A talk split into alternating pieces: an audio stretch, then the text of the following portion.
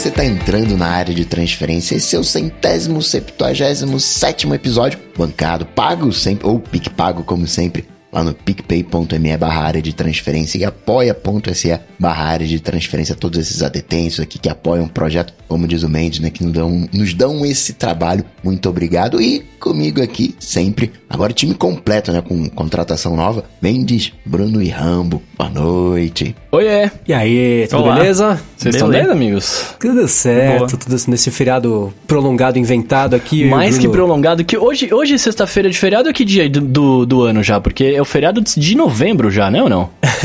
então, né? Olha, Eu considerando tudo que confusão. passamos, tá mais ou menos assim. Parece que já estamos em novembro mesmo, né? Março foi aos 15 anos, parece. né? Então tá, Pois tá é. meio Natal? certo isso aí. É. Não, não, eu tava lembrando do incêndio da, a- lá na Austrália. Foi em janeiro, pra mim já tinha uns três anos esse negócio. Falei, É, não, foi então, em janeiro. é. Parasita acabou de ganhar o Oscar, mas parece que não. É, mano. Vamos pros follow-ups? Vamos Bora. nessa. Vou começar aqui com o Vitor Pereira, falando sobre os produtos né, que a gente se arrependeu. E eu fiquei encafifado com isso. Essa semana eu fiquei pensando, "Não, será que não tem nenhum produto que eu, que eu comprei e não, não, não me arrependi? E aí eu lembrei de um que eu não comprei, mas se eu tivesse comprado eu me arrependeria, o Apple TV Plus. Que tá meio assim assim, né? Tu vem, tem visto algumas coisinhas, mas acaba sendo gratuito, então vai. Mas se eu tivesse comprado eu ia ficar meio, meio chateado. Mas, é o um Bruno- serviço, não é um produto. Não tem sensor É, novo. Verdade. E o Vitor diz, Bruno, ele lembrou daquele troço, tipo um patinete da Xiaomi que você comprou e que teve um problema, né? Como é que ficou essa treta aí? né? Qual foi o desfecho? Ainda continua emperrado no cantinho do- do- da cama? Cara, o desfecho foi que o vendedor sumiu. Eu não tive. Eu troquei ideia com a galera da. Da Segway, né, aqui no Brasil, pra ver se me arrumavam. Eles falaram que não tem mais suporte pro produto e que não tem o que fazer. E aí eu falei, beleza, o vendedor desapareceu, eu tô aqui, eu, com ele perdido. Ele tá encostado aqui no canto do quarto, não dá pra usar, porque se eu usar por mais de 15 minutos a bateria acaba. E eu caio, né, como já aconteceu algumas vezes. E aí ele tá eu lá. sempre lembro daquele vídeo que você pôs no seu Instagram de você levando um tombo. você tá de pé, daqui a pouco você não tá. É, porque é, é aquela parada, né? Ele tem um giroscópio quando tá ligado. Se ele desliga, o giroscópio, o giroscópio desliga e a parada simplesmente para de funcionar, né? E aí você cai. É bizarro. Meu Deus. Mas é isso. Experiência completa do Mercado Livre que você teve. Pois é. Mas ó, eu não me arrependo de ter comprado, não. É, a- a- o brinquedo é muito legal, né? Tipo, é um meio de transporte bacana pra usar a curtas distâncias e tal. O problema é que ele não funcionou. Mas eu não me arrependi de ter comprado, né? Pequeno A gente detalhe. inventa algumas histórias, né, pra se convencer. Pois é. Não, eu pois é. compraria outro, mano. Eu- um dia ainda vou comprar outro, vai dar certo. só, te- só te resta isso, né? Se você comprar o Apple Glass e ele for ruim, você vai também inventar uma história que é Ah, mas bom, vamos, né? ó, a gente já fala disso daqui a pouco, né, mas você tem- ninguém tem dúvida de que vai ser ruim a primeira versão, né? Vamos ser sinceros. Não, como você vai comprar o segundo, né? Para as hipóteses, você põe uma, um, sei lá, um painel entre um e outro e você usa de skate. Você consegue andar por aí, usando as duas rodinhas uma vez só. Vira um hoverboard, olha só. Olha! Agora, Bruno, semana passada você falou sobre o que você queria dos AirPods, que era usar como um amplificador do som ambiente. E o Edu Phillips falou que, ele, que o FreeBuds 3 da Huawei, com ele você consegue baixar ou aumentar o volume do barulho ao redor ali com o noise canceling. Mas não é Cara, isso que você quer, né? Não, não. O que eu quero, na verdade, é poder usar os microfones da parada como. controlar o ganho do microfone. É isso que eu quero. Ah, tá. O Sacou? amplificador mesmo do som ambiente, não só É, o como modo se fosse- transparência ajustável. Sim, é como, é como se fosse. Como se fosse um aparelho de, de audição mesmo, né? Pra quem não, não consegue escutar direito, você coloca lá pra amplificar pro cara ouvir. Eu gostaria muito disso. É curioso que esse é um recurso tão meio óbvio, né? De, de, de, de- ter. Acho que a equipe de desenvolvimento deve ter pensado nisso. Não deve ter por algum motivo, imagino. Não sei se ia ser cons- considerado uma coisa médica e aí teria que ter aprovações É, então. diferentes. Sei lá, né? O que eu, eu ia comentar justamente isso. Eu acredito que por ser um recurso que se você usar. É que o fone de ouvido, se você usar alto, você danifica sua, sua- sua- seu tímpano também, né? Essa parada acho que é a mesma coisa. Se você usar muito alto por um Ah, deve dar é alguma. verdade. zoar o, o seu tímpano de alguma forma e eles não querem se responsabilizar por isso, né? É verdade. Então deve ser alguma coisa assim. Eu tava pesquisando aqui freneticamente, não consegui encontrar, mas eu vi em, em alguma compilação de produtos malucos dos anos 90 um, um aparelho auditivo que tinha. Sonic 2000. É, que era pra. que prometia deixar a pessoa com super audição. Você conseguia ouvir a pessoa lá na outra sala e Que a tal. propaganda era daquele. Não era do Polishop, né? Mas era daquele 0800 11 0051, alguma coisa assim. Aquelas que propaganda vendia... dublada, mal 1406, dublada. 1406, que vendia Penelifol Tempenha, essas paradas todas, as minhas Isso, varinas, né? Era, era esse negócio. Faca esse, guinso. Esse, facas guinso. E esse Sonic 2000, eu lembro da propaganda até hoje, cara, que era assim: você consegue ouvir até um alfinete caindo no outro lado da sala. E aí mostrava o cara, tipo assim, né? E o alfinete caindo e ele fazia uma cara, tipo, hum, estou ouvindo, que interessante. Aprovado. é. E eles falavam que era estritamente proibido você ouvir conversas dos outros sem eles saberem. Tipo, eu falei, mano, eu Então, preciso esse- de um negócio desse, que deve ser animal, tá Esse é ligado? um outro problema, daí entraria no de privacidade, por isso talvez não esteja. Você falou um negócio de, de talvez prejudicar a audição. Teve uma época que o iOS tinha, quando você estava usando um fone de ouvido, se você aumentasse o volume do, do, do iPhone, a barrinha de volume, que era quadriculadinha, ela ia ficando. De um pedaço pra frente era ama- amarela e no finalzinho era vermelha. Mas aí depois sumiu, era uma coisa de que você tinha que ativar acessibilidade, era por região. Não sei, mas Na eu lembro de ter Europa visto isso é no meu assim. iPhone. Ah, então, tá Ah, é? explicado. É, na Europa Tem. ainda é assim. Eu acho que eu nunca vi na, na- na- com o iOS 7 pra frente como é que era isso aí. Só dos iOS antigos. Tentar pesquisar pra ver como é que tá hoje em dia. Falou de privacidade, já lembro logo do Apple Glass ali com uma lente numa câmera, dando zoom. assim você consegue ver a pessoa do outro lado da rua. Zoom. Isso é uma coisa que eu queria muito também, mas isso não vai acontecer, né? Eu- cara, o que eu, eu queria do Apple Glass é ser o Tony Stark. Eu queria olhar pro negócio e poder escolher, tirar um print de um pedaço e dar zoom e eu continuar vendo aquilo com zoom, sabe? Eu queria tipo muito isso. CSI, Enhance, Enhance. Isso, isso, isso, eu queria Ver a muito. placa do carro refletida na íris do olho da pessoa, lá no fundo da câmera de segurança. Ó, follow-up em tempo real aqui sobre o limite de volume. Nos devices iOS que estão habilitados para desenvolvimento, tem uma opção para você simular o modo Europa no aparelho. Ah, boa. E ah, não tem mais quadriculado, amarelo, nada, mas quando você aumenta o volume, ele não passa ali de mais ou menos uns 80%. O máximo que ele chega é um- em torno de 80%. Ah, então. Mas ó, esse, mas esse negócio que de privacidade, né? De tipo, ah, é, que pode ser um problema que as pessoas vão ouvir, etc. Hoje, se você quiser espionar alguém, você deixa seu iPhone na mesa lá e liga aquele negócio de, né, de ouvir pelo, pelos AirPods que tem nativo lá. Então, é sei o lá. recurso Zuckerberg do iOS.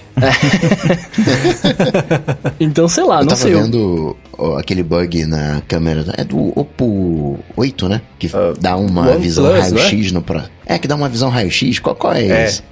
pô, Imagina isso no Apple Watch. No Apple Watch, no Apple Glass, na câmera. E aí você vê todo mundo sem roupa. Mas o Rambo conseguiu ver que isso não acontece. Não é exclusividade do OnePlus 8, que é 9, né? É, tam- também rola no, no iOS, né? Quer dizer, no iPhone. É, tem uns plásticos que eles não, eles não absorvem a luz é, infravermelha. E o Face ID, ele é luz infravermelha. Com um device com jailbreak e, e muitos hacks, você consegue fazer ele exibir a imagem infravermelha que ele está capturando com a câmera do Face ID. E eu consegui ver aqui, tem no meu Twitter lá, a gente deixa o link, as fotos da Apple TV. Aí você consegue ver o que tem dentro da Apple TV por fora. É, é bem interessante o, o efeito. Claro É que não é tão prático isso. quanto né, o device que já tem isso por padrão, né? Hum, é, e a OnePlus vai que atualizar pra desligar isso aí, do, pra tirar, porque. Tinha que aprimorar. Lá, É, né?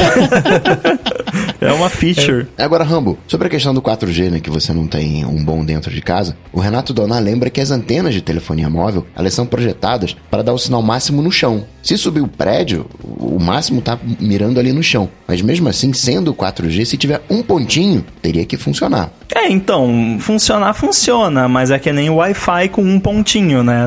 Funciona, mas não é aquela maravilha. É, eu pegava o Wi-Fi com um pontinho no banheiro, e aí eu instalei Eero e agora pega cinco, quantos pontinhos de Wi-Fi tem? Nem sei. Mas funciona, né? Porque né, não é a mesma coisa. Mas. E também eu moro no segundo andar, então não deveria. Acho que não dá tanta diferença assim como se fosse, sei lá, no décimo andar, por exemplo. E o Ednilson Rosa lembra que você comprou esse iPhone lá nos Estados Unidos, onde não tem todas as bandas do 4G aqui no Brasil. Será que isso não influencia? Sim, eu cheguei a pensar na, na possibilidade. Só que comparando com um device brasileiro, lado a lado, dá na mesma. Então poderia ser isso sim, mas no meu caso não é. Tem aqueles sites que fazem de mapa de antena, que mostra a antena e qual banda que tem naquela antena. Se não tiver a banda que você não tem perto da sua casa, então aí não vai fazer diferença nenhuma mesmo. Sim. E não tem no iOS um jeito que você digita alguma coisa lá e põe pra ligar, e aí você consegue ativar. É o field test. É. Que é o Tralha 1, 2, 3, whatever lá da vida. Só que Tralha. aí você vai ver. Tralha? Peraí, peraí, peraí, peraí, vamos voltar. Vocês não sabem o que é tralha, não? Tralha é um monte de Tralha coisa. mim. é um negócio que eu jogo ali. É, o monitor que eu comprei, é uma tralha. Pra vocês é o quê? Hashtag jogo da velha. Jogo da velha, jogo da velha. Jogo da velha. Apesar de que eu falo hashtag Sustenido. agora. Sustenido, também, é, sustenido. verdade, tralha, é verdade. eu achei inclusive que tralha fosse o outro, fosse o asterisco. Ah, só agora que eu entendi. Tralha é o hashtag, é isso?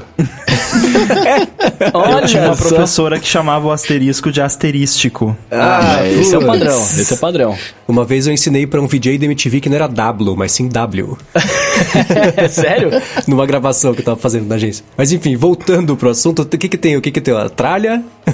Esse, o field test, ele vai te mostrar ao que você tá conectado, não ao que tá ao redor de você. Tá. Então tá. Né? É. No caso, você não saberia se tem uma antena na banda, sei lá, 27, 28, sei lá qual é o número da banda do. Ó, feedback em tempo real, o código é asterisco 3001 tralha 1, 2, 3, 4, Não, foi 5 certo. tralha asterisco. Copiem aí, voltem e copiem. Cara, eu lembro desses códigos agora que vocês estão falando. Eu lembro quando lançou, lançou, né? Quando saiu os, os celulares, você tinha vários códigozinhos que você digitava, né? É, pra ver se, e acho que isso aí ele, é pra você ver qual que tá a, a- a força do sinal, e aí tem um negativo, quanto menor é melhor. Era uma maluquice assim. É, o pessoal usa eh, isso, o pessoal de operadora mesmo usa pra verificar, fazer teste e tal. O pessoal da própria Apple que faz teste do aparelho em. Por isso se chama field test, né? Que é pra você fazer o teste em campo Sim, é, mesmo. pois é. Então É, eles justo. usam isso pra, pra testar, né? Ah, foi, bom, cara, essa podia ter sido uma, uma pergunta que eles podiam ter mandado no Tralha Alô ADT, né? Muito bem, ó, seguindo aqui, na semana passada a gente falou sobre as interfaces das TVs espertas, né? Que vamos combinar que são péssimas. Ah, e o Américo Santos tá falando que ele comprou uma Smart TV da Samsung, né? E ele falou de fato que ela é péssima, falou que é lenta, o sistema operacional é horrível, ah, talvez até tenha modo granada, não sei, né? E ele falou que passou dois dias e devolveu. E aí no dia seguinte ele comprou uma TCL com Android TV e aí ele falou que tava um romance sério com essa TV, que é incrível. É, então, eu já também. Uma pessoa mandou um feed- feedback só pra mim falando que comprou da Samsung e não rolou. Eu não sei o que acontece, porque a Samsung é uma das. E é a marca que. Uma das que mais vende TV no mundo, né? Quem comprou uma TV nos últimos 4 ou 5 anos provavelmente comprou uma TV inteligente. Oportunidade que se perdeu aí de você estabelecer, colocar um sistema operacional que, que virasse. Sei lá, um padrão, ou que tivesse, né, apontasse um caminho bom pra seguir. Porque o da LG, é até o Rambo também comentou na semana passada, né? É, vai, é ok, é esforçada, né? Que nem eu falei também. Então, não sei, é uma pena. Vocês são mais inteligentes que eu, vocês sabem a- qual é a dificuldade de fazer um, um- sistema operacional em uma TV? É tipo, é o hardware mesmo que limita? Não, eu acho que não é. É que tem, tem vários fatores, né? Tem tanto hardware, mas tem a questão de gosto também, né? De quem fez e questão de o quanto que a empresa quer investir naquilo. Às vezes a empresa também não quer gastar milhões ali para desenvolver, porque sejamos honestos, né? Para 99% das pessoas que usam essas TVs, tá bom, tipo, funciona, atinge o objetivo. Por que, que a empresa vai gastar uma fortuna para desenvolver um negócio ali que para atender só o Marcos e, e os outros três que estão nesta ligação agora? Então, né, eu acho que é um pouco de pragmatismo, talvez, das empresas, não, não sei, Faz mas não, é o hardware não, porque o hardware das TVs hoje em dia ele é bastante poderoso. É, E o mercado de TVs, acho que comparado com o mercado de telefones, não é uma coisa que deve movimentar dinheiro na mesma quantidade. Porque TV, apesar de ser mais caro, geralmente compra-se uma cada mais tempo do que telefone. Né? TV é mais um caro que dois, telefone? Ah, tô falando de quando lança Eu TV, vendo meu né? iPhone compro cinco TVs. Não, tô falando sobre as TVs que acabaram de chegar no mercado versus telefones que acabaram de chegar no mercado. Essas TVs que hoje se compra, sei lá, dois mil reais, custava 12 há não tanto tempo atrás. OLED, HDR, é, 4K. Então, é que TV é uma coisa que lança super caro sempre e barateia muito rápido sempre, né? Porque quem Android, compra tá... né? Então eu acho que talvez o, o, a quanti- o investimento para o recurso que tem para colocar nesse tipo de projeto não nem compense o, tal- a hora de pagamento ali da pessoa que está fazendo joga mais no telefone que talvez é, é, dê mais retorno, sei lá. Bom, seguindo aqui, ó, semana passada a gente falou também sobre ah, o lance dos podcasts, né, de conteúdo exclusivo de plataformas e tudo mais, é, que, eu, que eu fiquei tentando entender a minha falha de caráter, né, nessa, nessa parada toda. Ah, e aí Aí o William Pessana tá falando pra gente, né? Que ele falou que ele entende que conteúdos exclusivos têm se tornado necessário pra sobrevivência de algumas plataformas, né? Especialmente de vídeo, mas é ruim ter tanta coisa espalhada em tantos lugares. Isso eu concordo plenamente. O ruim do que o Spotify tá fazendo é que alguns produtores estão deixando de produzir conteúdo livre. E aí ele fala também, continua, né? Falando que ele se recusa a ter mais de um aplicativo para consumir esse tipo de conteúdo, porque uh, ele vê que isso é diferente do, de conteúdo de vídeo, né? E ele fala também que ele tem playlists de podcasts, né? Pra, é, feitas para cada momento do dia, dependendo da complexidade da tarefa, de concentração e etc. E ele fala que para ele o fluxo é diferente entre vídeos e podcasts. E assim, esse lance que ele fala de aplica é, é, vários aplicativos para várias coisas, eu também não gosto. Eu, eu, eu, me incomodo um pouco quando você tem que ter, tipo, milhares de coisas para consumir, tipo, um conteúdo específico naquela plataforma, sabe? Isso também me, é uma coisa que me, me incomoda.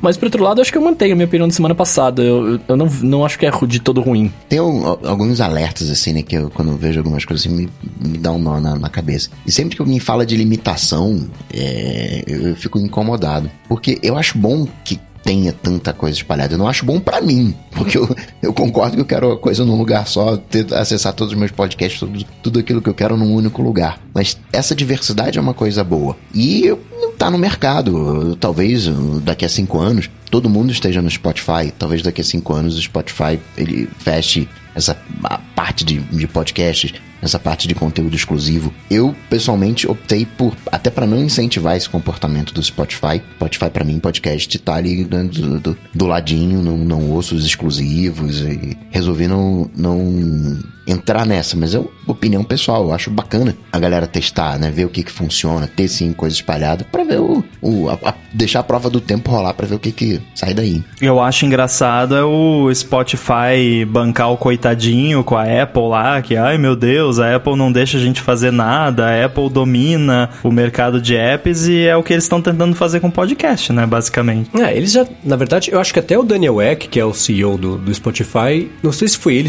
que comentou isso ele especificamente, ou a empresa, alguma coisa, mas o objetivo deles era se eles querem se virar o sinônimo de coisas que as pessoas passam tempo ouvindo no telefone. Eles querem dominar a orelha do usuário, assim como a Uber, por exemplo, quer virar. É, a Uber falou: ah, a gente quer que o nosso aplicativo seja símbolo de mobilidade. Então, ah, agora tem transporte público. É basicamente isso. Então, a Uber, ah, a gente quer colocar transporte público, colocaram recentemente ah, bicicleta, patinete, além dos carros que a gente tem aqui, né? Então o Spotify quer fazer isso para áudios. E ah, tudo bem, é, é, é, é a opção que eles estão fazendo, que eles tem, que eles estão seguindo, né? Uma coisa que o William comentou, e essa sim, eu concordo, até fiquei de falar semana passada e esqueci, que toda plataforma, ou essa parte de plataformas fechadas, você vê eles copiando o modelo de negócio de plataforma de vídeo com conteúdo original. E assim como quando a TV chegou, o modelo de rádio não deu certo, aí quando o cinema chegou, o modelo de TV não deu certo, o streaming chegou, o modelo de cinema não deu certo, o podcast, o modelo de plataforma fechada de conteúdo também não vai dar certo, é outra coisa. É que nem depois que acabou Lost, toda a série queria ser o novo Lost. Nem vai ser o novo Lost, porque já teve Lost, né? Então tem que mudar esse esse negócio de tentar é, é, colocar a fórmula antiga no meio novo para ver se vai funcionar, dificilmente funciona. Então, e eu entendo e, e, concordo de novo, né? Que esse negócio, ah, várias plataformas, cada uma com seu conteúdo original, esse é um caminho que é meio sem volta, né? Porque vai todo mundo tentar copiar a fórmula do Netflix, que também é um, de novo, né? Pra que copiar a fórmula antiga se você tá tentando fazer uma coisa nova, mas com a fórmula antiga? Não sei se vai dar certo. Esse Quibi que lançou nos Estados Unidos, que eu até comentei aqui algumas vezes em off, que não tinha motivo para existir, era uma coisa totalmente óbvia que tava fadado ao, flaca, ao fracasso, como diria o Cebolinha, de fato está, porque você, eles já, ah, vai ser só no celular, depois de um mês, é, ninguém tá usando, então agora vai ter na TV também. E o e, CEO ah, ser... atribuiu o fracasso à quarentena, ele atribuiu o fracasso de uma plataforma de entretenimento à quarentena. Se você considerar tem, tirando a questão de conteúdo, né? Que tem que crescer conteúdo, aquela coisa toda. Mas se você assumir que a galera vai pegar no telefone para assistir alguma coisa na vertical só quando estiver se movendo, faz algum sentido. Na TV eu quero ver padrãozão. Na TV eu quero uma quantidade de conteúdo, quero a tela em modelo paisagem. Cadê a, é Samsung é... com uma TV que vira, né? Que é, você né? bota um vídeo vertical e ela vira, fica na vertical. Deve Sozinha, ter... ia ser irado, hein? Você não precisa nem você virar, ela vira. Uhum, exatamente. É, pra CS do ano que vem, ó, isso e a TV enrolável da LG, que já faz 40 anos que eles falam que vão lançar, até agora Nossa, tá imagina, só... Na... Imagina você ter que se preocupar em colocar sua TV num ambiente em que ela possa ser virada, né? é, não, mas mas ela ia ter sensor, ela ia subir, aí detecta o sensor ali ultrassônico e vai bater, levanta. É maneiro, ó. que igual Ideia do de carro, graça. né? É. Isso de ter os conteúdos espalhados em vários lugares é um caminho sem volta. Até é o pêndulo, né? Você tinha não tinha TV a cabo. Aí começou a TV a cabo por quê? Você centraliza vários conteúdos para você pagar uma vez só e ter acesso a um monte de coisa. Aí percebeu-se que mais não quer dizer que seja melhor. Você tem um monte de conteúdo porcaria. Você paga 180 reais para na verdade ter acesso a três canais de filmes. Ah, então agora o filme lançou a plataforma sozinho. Beleza, só que o canal lançou, o outro canal lançou, a empresa lançou, o estúdio lançou, dividiu-se de novo. Agora qual que é o clamor popular? Além de cloroquina, o o clamor popular é as pessoas terem um lugar só, centralizando as assinaturas todos, os conteúdos todos, que é o mesmo modelo da TV a cabo, que parou de funcionar É. porque a pessoa queria mais liberdade. Então, é- esse é um pêndulo e é engraçado, né? Porque. é, é, é, e eu concordo que seria ótimo você ter um lugar só centralizando as assinaturas todas, os conteúdos todos, que inclusive foi mais ou menos o que a Apple tentou fazer com o Fracassou aplicativo miseravelmente. TV, que não deu certo, né? E não deu certo em parte porque a Netflix não estava presente, acho que agora até tá presente, não sei, que eu nunca mais abri esse aplicativo. Não, mas o aplicativo não, TV mas- ele continua centralizando seus conteúdos de vídeo, ou não? Tô louco. E continua sendo Sim. horrível. E aí tinha aquela experiência ruim de você não saber o que era da plataforma, o que não era, o que era pra TV Plus, é. o que não era. Inclusive, o maior problema do TV Plus é o aplicativo. O, o conteúdo é excelente, o aplicativo é que é horrível. É, então é, é, e eu concordo. é, Eu, e eu acho bacana, que nem eu comentei na semana passada, vou reforçar aqui pra quem não escutou na semana passada. Eu acho lindo que mais gente de destaque esteja começando a fazer podcasts. Sinto muito que seja, né? Uma coisa eh, que nem agora o que tá chegando um monte do, do, do Spotify, agora, esse próprio Joe Rogan, que a gente vai comentar daqui a pouquinho também, de ser uma coisa fechada. O dos youtubers lá, pegou o youtuber que grava vídeo pra gravar vídeo e lançar como podcast. A gente falou isso semana passada, mas beleza, mais gente, o público dessa galera, que talvez não seja, é, não tenha o hábito de escutar podcasts, agora vai chegar ali, vai ver um desses youtubers, aí vai ver o que tem do lado, vai ver uma sugestão, vai começar a assinar, vai começar a ver o que tem mais. É, quanto mais gente diferente trouxer pro conteúdo de podcasts, mais gente vai começar a conhecer. Acho que isso é lindo pra todo mundo. Eu só discordo dessa ideia de querer fechar o play que nem porque vai, você vai causar o mesmo problema e o mesmo incômodo de você ter trocentas plataformas diferentes, cada uma cobrando um valor para ter acesso a conteúdos fechados, que neste caso não sei se precisavam estar fechados. Né? E de novo, o problema não é, não sei, talvez na, pro Marco seja, mas pra mim o problema não é você ter que pagar Não. ouvir uma coisa. Acho que foi o que o Bruno falou semana passada, que ele a- achou que era uma falha moral, né? Como é que é? Falha de caráter. É, fa- falha de caráter. Não, o meu problema não é com ter que pagar. Acho super justo você pagar por um conteúdo. O meu problema é justamente essa questão de, ah, não, mas isso aqui é um podcast, mas é só no Spotify. Você tem que instalar o Spotify, assinar o Spotify e só pode ouvir no Spotify. Se você quiser ouvir no Overcast, você não vai ouvir. É, o resultado pra mim é que eu não vou ouvir. Mas, mas, mas aí é que tá. Se o Spotify chamasse de Spotify Áudio, teria resolvido o problema? Não, o problema não é o nome. Isso eu já falei semana passada. Pra mim, pode chamar do que quiser. O problema é, é que eu não quero.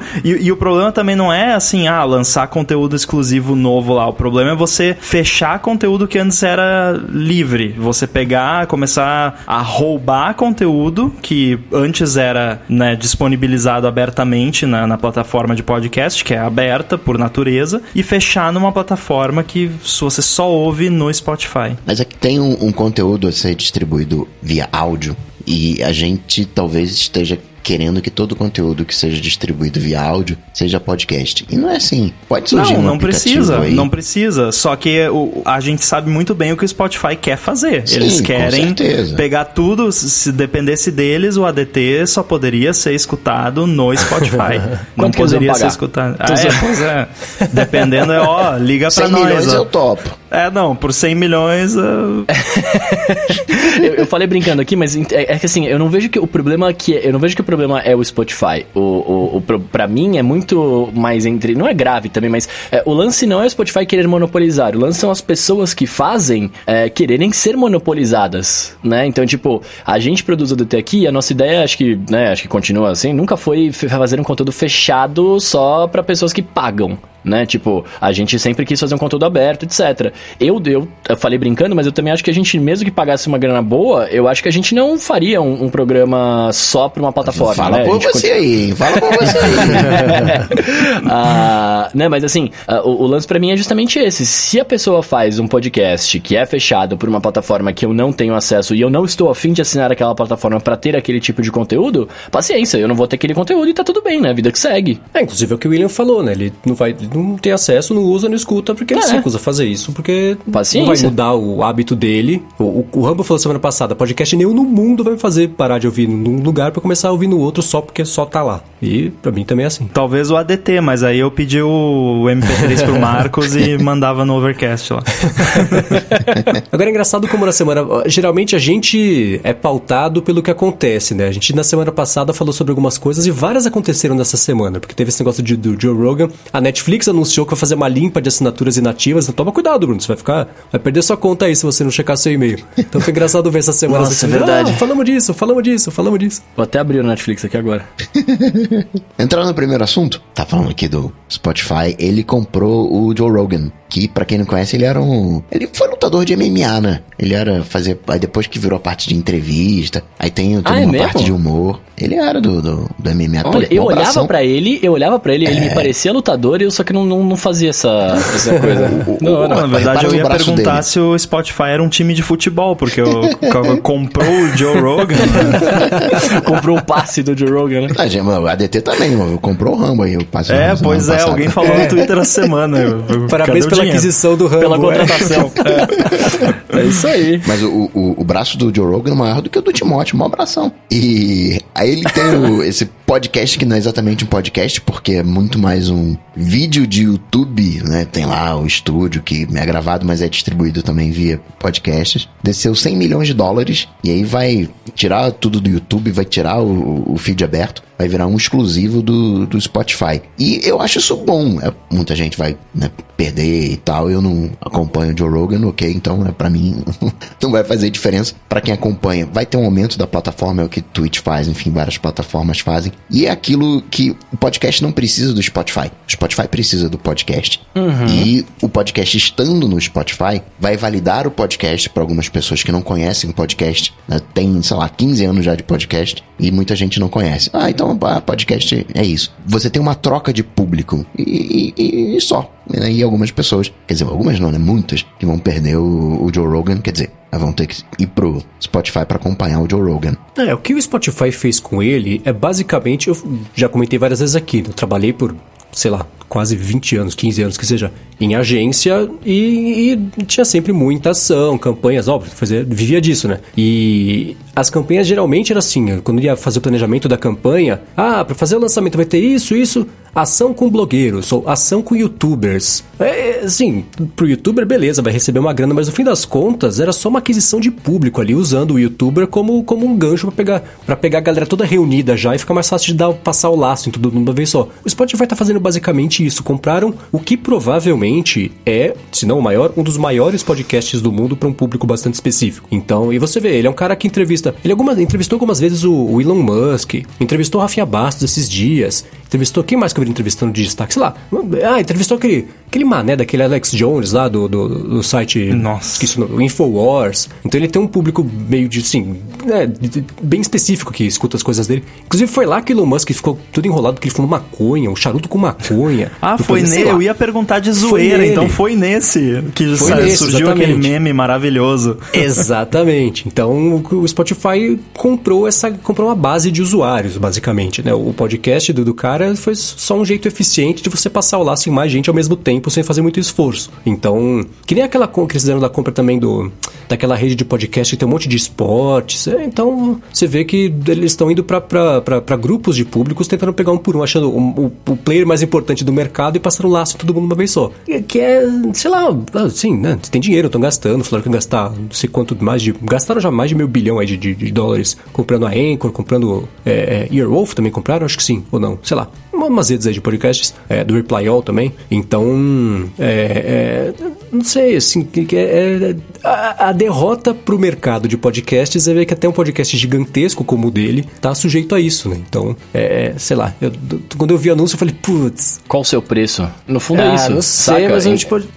não, mas, mas assim, no fundo é isso, entende? Tipo, o, o cara tem um preço, os caras, o Spotify chegou no preço e, e tá lá. Eu acho triste também, mas o que, que vai fazer? Gimlet, o Brendo, o Brendo Marinho que tá acompanhando aqui ao vivo mandou. Flop em tempo real. Foi a Gimlet Media que o Spotify comprou também. Então é, é, é isso. Eu vejo só como foi um, um, jeito eficiente de você comprar público, comprar ouvidos e orelhas, né? Que era o planejamento do Spotify de tornar-se o go-to place para você ocupar seus ouvidos enquanto você lava a louça, ouvindo só música ou música podcast. O que eu fico curioso é para saber o, a base de usuários dele hoje e, sei lá, daqui a três meses. O quanto de, de pessoas que ele vai perder, porque acredito que perca, acredito que não vai aumentar, e o quanto de dinheiro que ele vai perder. Hum, porque hoje ele faz um. Vai depender muito de como tá esse contrato, se é de exclusividade. Que ele falou, ah, a gente, não vai, a gente vai manter totalmente o controle criativo e o controle de pautas, de entrevistas, não vai mudar nada. É, daqui a um ano e meio a gente conversa e vê se foi isso mesmo, né? Porque é, o Spotify vai querer alguma coisa em troca, né? De, de, de, de pra, pra crescer, que o Spotify, ouvindo no Spotify, as pessoas abrem mão de toda a privacidade delas para toda a parte de métricas e como é que os anúncios vão ser direcionados, né, no caso de contas gratuitas. Uma coisa importante também, que a gente comentou semana passada, todo artista que está no Spotify, digo, músico, recebe um grão de sal cada vez que é meio grão de sal cada vez que alguém escuta da playlist na música, a compensação é meio essa, né?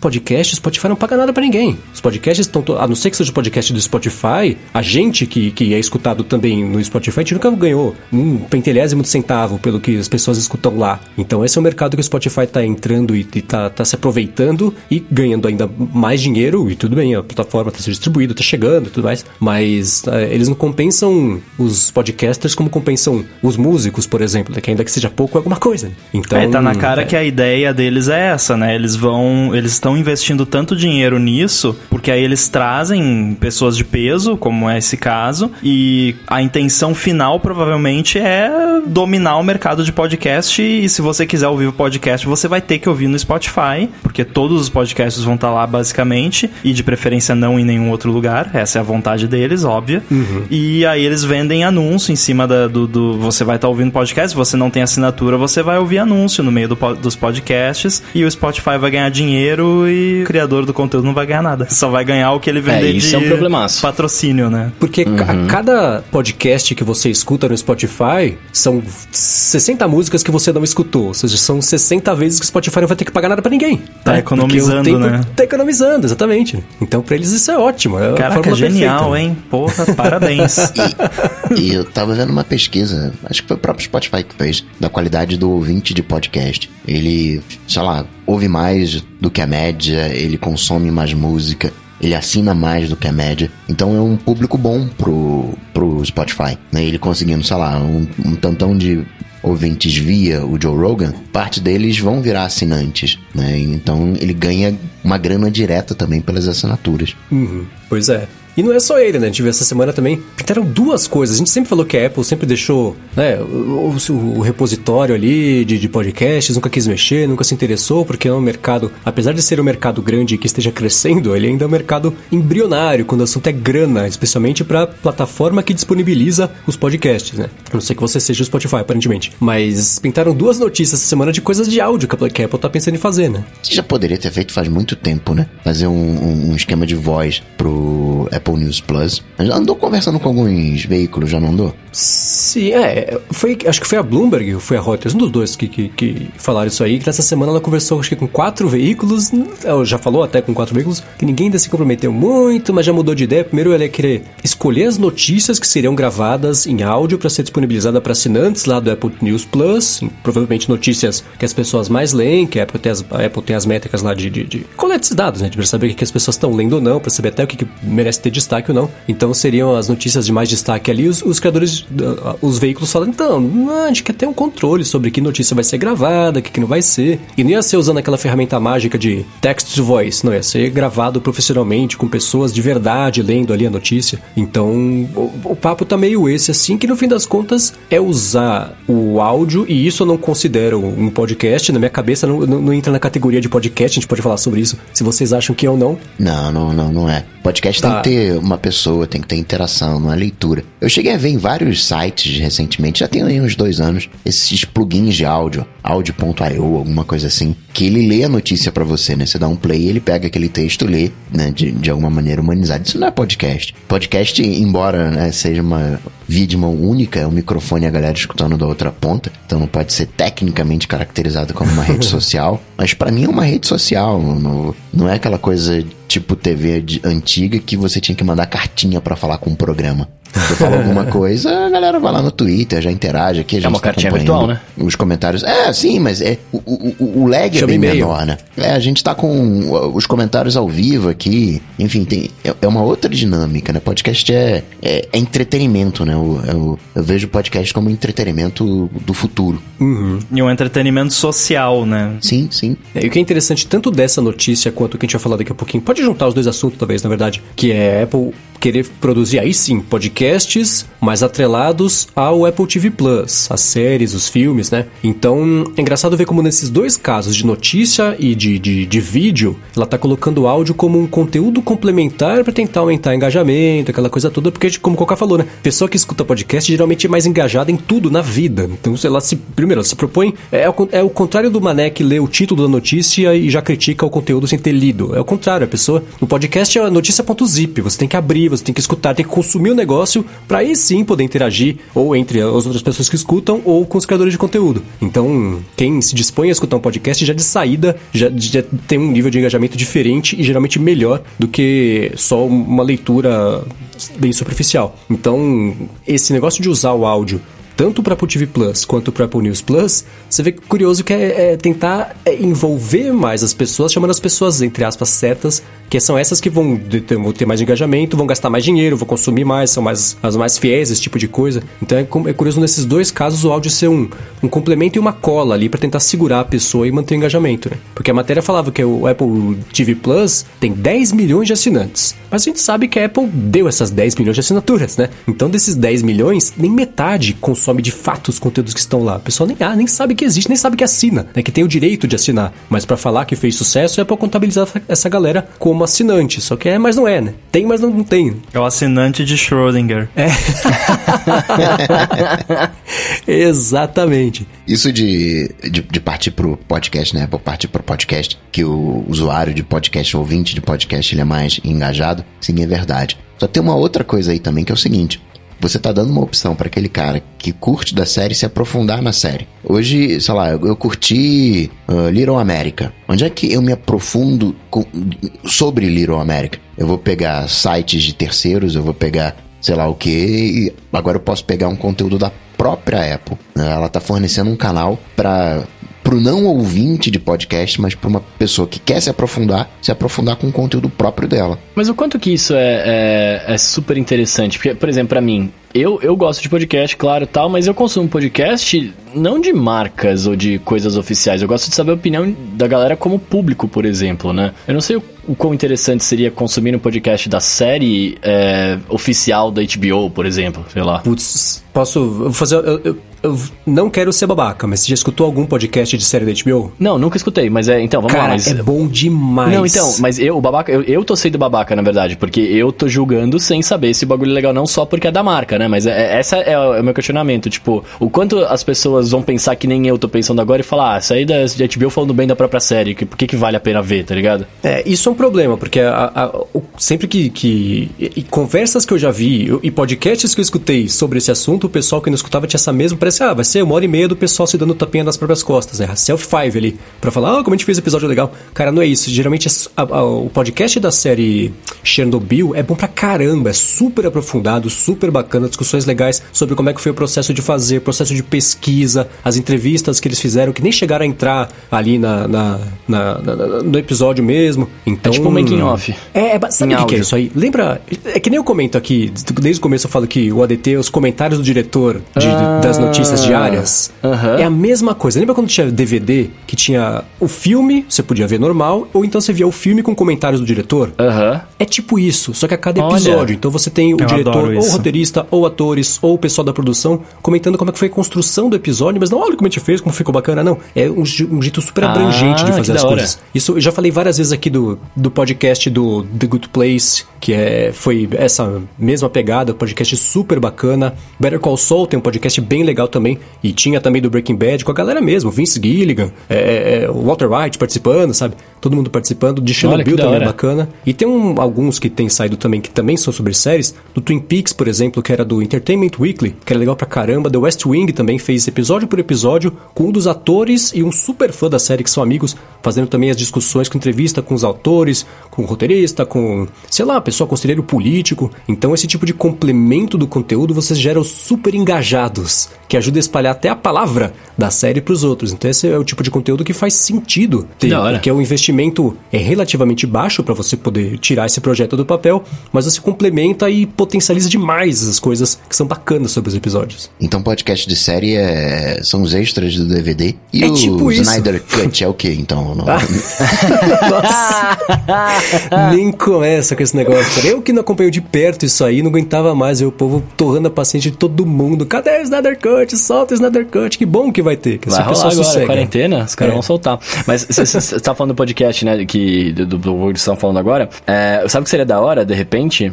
Que tem, né, os comentários do diretor que você assiste lá no, no Extra, sei lá o quê. É, seria da hora você ter um podcast que você dá play junto com o episódio e os caras vão comentando ali, né? Ia ser da hora isso. É, então, eu vi. Eu, foi uma coisa que eu achava que a Netflix ia fazer há algum tempo e acho que de fato eles fizeram, mas não, fez tanto sucesso assim. Acho que alguém- alguém até comentou aqui no, no chat, mas já passou. No- mas é o, o tipo de coisa que poderia acontecer. E eu vi também de quarentena, ator fazendo isso. Agora vamos dar o play, agora todo mundo ao mesmo tempo e faz uma live no Instagram, por exemplo, pra falar sobre como é que foi fazer o filme e tal. É o É, tipo de nesse conteúdo caso é seria melhor bacana. só botar uma trilha de áudio extra, né? Ali no, nas opções de áudio tem uma, É. comentários, Comentários do do diretor, diretor. né? que aí, não, vou botar meus AirPods aqui, vou deixar rodando na TV, sincronizar o... Ah, não, né? Já temos tecnologias melhores.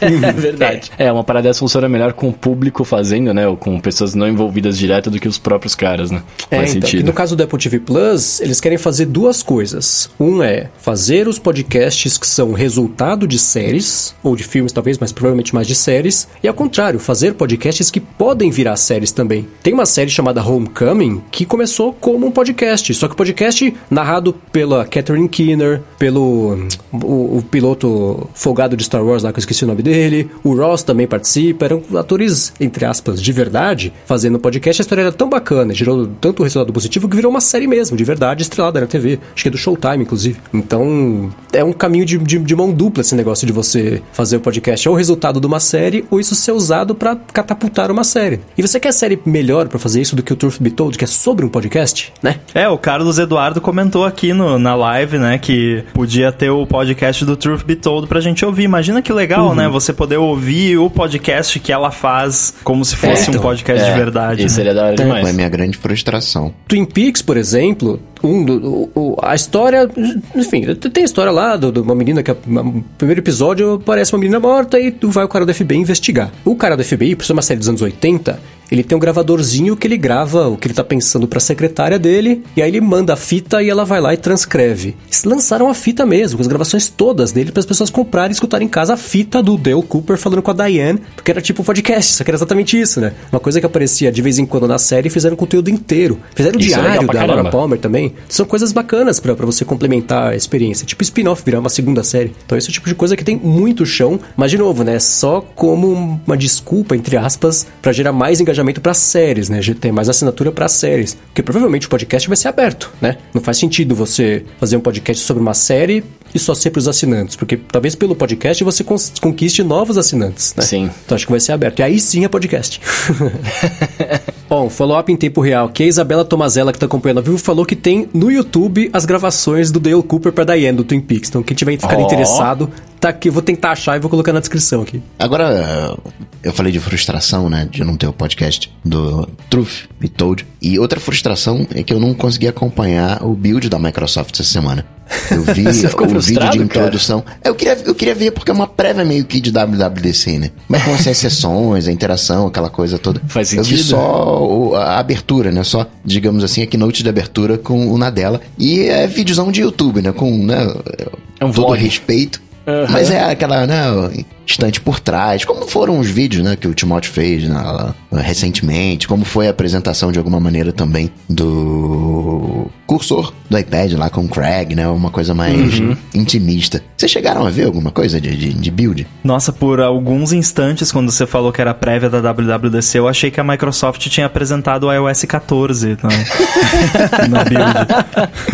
Mas não. Não, só é... o Linux 11 whatever da vida.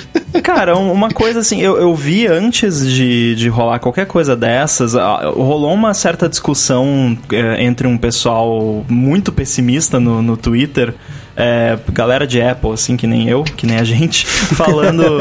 Ah, não tem como que a Apple vai fazer WWDC remota, como que os engenheiros vão gravar de casa, é impossível, isso não tem como dar certo uma coisa dessas, onde é que já se viu, né? E aí você vai vendo, cara, eu tô, começou agora, inclusive a gente vai deixar o link aqui que o pessoal vive me perguntando como que começa a desenvolver para iOS, começou um, um novo semestre do curso de desenvolvimento para iOS da faculdade de Stanford, de universidade, né, de Stanford, e o cara tá gravando na casa dele com um AirPods. Foi, grava a tela do computador com um AirPods ali. É um curso de Stanford e o cara grava ali aulas de duas horas com os AirPods e o, e o Mac dele, sabe? Eu acho. Claro que você não tem aquele nível de produção de, né, que você tá acostumado com coisas do tipo, mas é o que dá e transmite o conteúdo da mesma maneira. Não, não é tão impactante, talvez, mas transmite o que tem que ser transmitido. Então eu acho sim que, é como o Coca falou, pode ser um bom preview aí da WWDC e foi bem feitinho, uma qualidade muito boa de imagem, é, tem uns vídeos também. Eu acredito que a Apple vai, vai se apoiar muito mais em vídeos do que eles costumam se apoiar. Teve uma época logo é depois. Bastante, né? É, logo depois que o Steve Jobs passou, né, dessa para uma melhor, eles começaram a usar muito vídeo nas keynotes, era quase 100% vídeo. Aí eles deram uma amenizada, agora eu acho que eles, né, nas últimas keynotes eles chegaram num balanço bom assim entre vídeo e coisas ao vivo, porque eu particularmente eu gosto bastante dessas introduções apoteóticas que eles fazem com, é. com os vídeos. Os vídeos geralmente são muito bons. É, então eu acho que que, dá para fazer de boa e eu acho que vai ser bem tranquilo. É, esse negócio de usar muito vídeo, tava, eu achava muito engraçado que eu pensava assim, qual que era, como é que você organiza um evento desse? Chama jornalistas do mundo inteiro, né? Gente que vem do Japão, passou dois dias dentro de avião viajando para sentar lá, ah, bem-vindos, vídeo de boas-vindas. Ah, legal. Ah, então, ó, a gente tem um monte de coisa para mostrar. Vamos lá, vídeo do que vai mostrar. Agora vídeo do que tá mostrando. Agora vídeo do que mostrou. Fala, pô, legal, me chamaram aqui para voar por 24 horas para sentar aqui a bunda na cadeira e ver duas horas de vídeo, né? Com pontes entre um assunto e outro. Então, pra que que tem o evento presencial? Aí diminuíram mesmo, vai ficar mais bacana, porque, né, sei lá, 15 vídeos numa, numa apresentação, você fala, pô, lança tudo em vídeo logo, né? Poupa é. o tempo de todo mundo. Agora, o que vocês viram as novidades mesmo que pintaram na apresentação? Teve coisa que chamou a atenção de vocês? Qual é? Pouca coisa no final das contas, né, que eu vi que chamou a atenção. Tem muito Linux, né? Agora tem um apt né, para você colocar no, no, no, Windows, fazer a instalação via linha de comando, PowerToys, né, rodando o programa Linux com interface gráfica. Uma coisa que eu achei legal foi a suíte do. Fech... Não é fechar, mas integrar mais a suíte do Office. Naquela né? coisa de você tirar uma foto, já vai para lá, e enfim, né? essa integração maior. Mas assim, não, nada que tenha enchido particularmente os olhos. É, eu achei curioso que vai ter o Spotlight, que é o chama Power Toys Run, que eu ouvi e falei, nossa, é um jogo de corrida do Toy Story? Não, é o, o, é o Spotlight chamado Power Toys. E o Brendo Marinho tá aqui falou que, ah, que gostou bastante, que, que, voltou com Power Toys, então já existia, Power Toys SE, que é bacana, basicamente a ideia do Spotlight, mas com um jeito de ter uns plugins, umas coisas de fora espetando ali canchinhos e fazendo funcionar, que é mais ou menos a ideia do...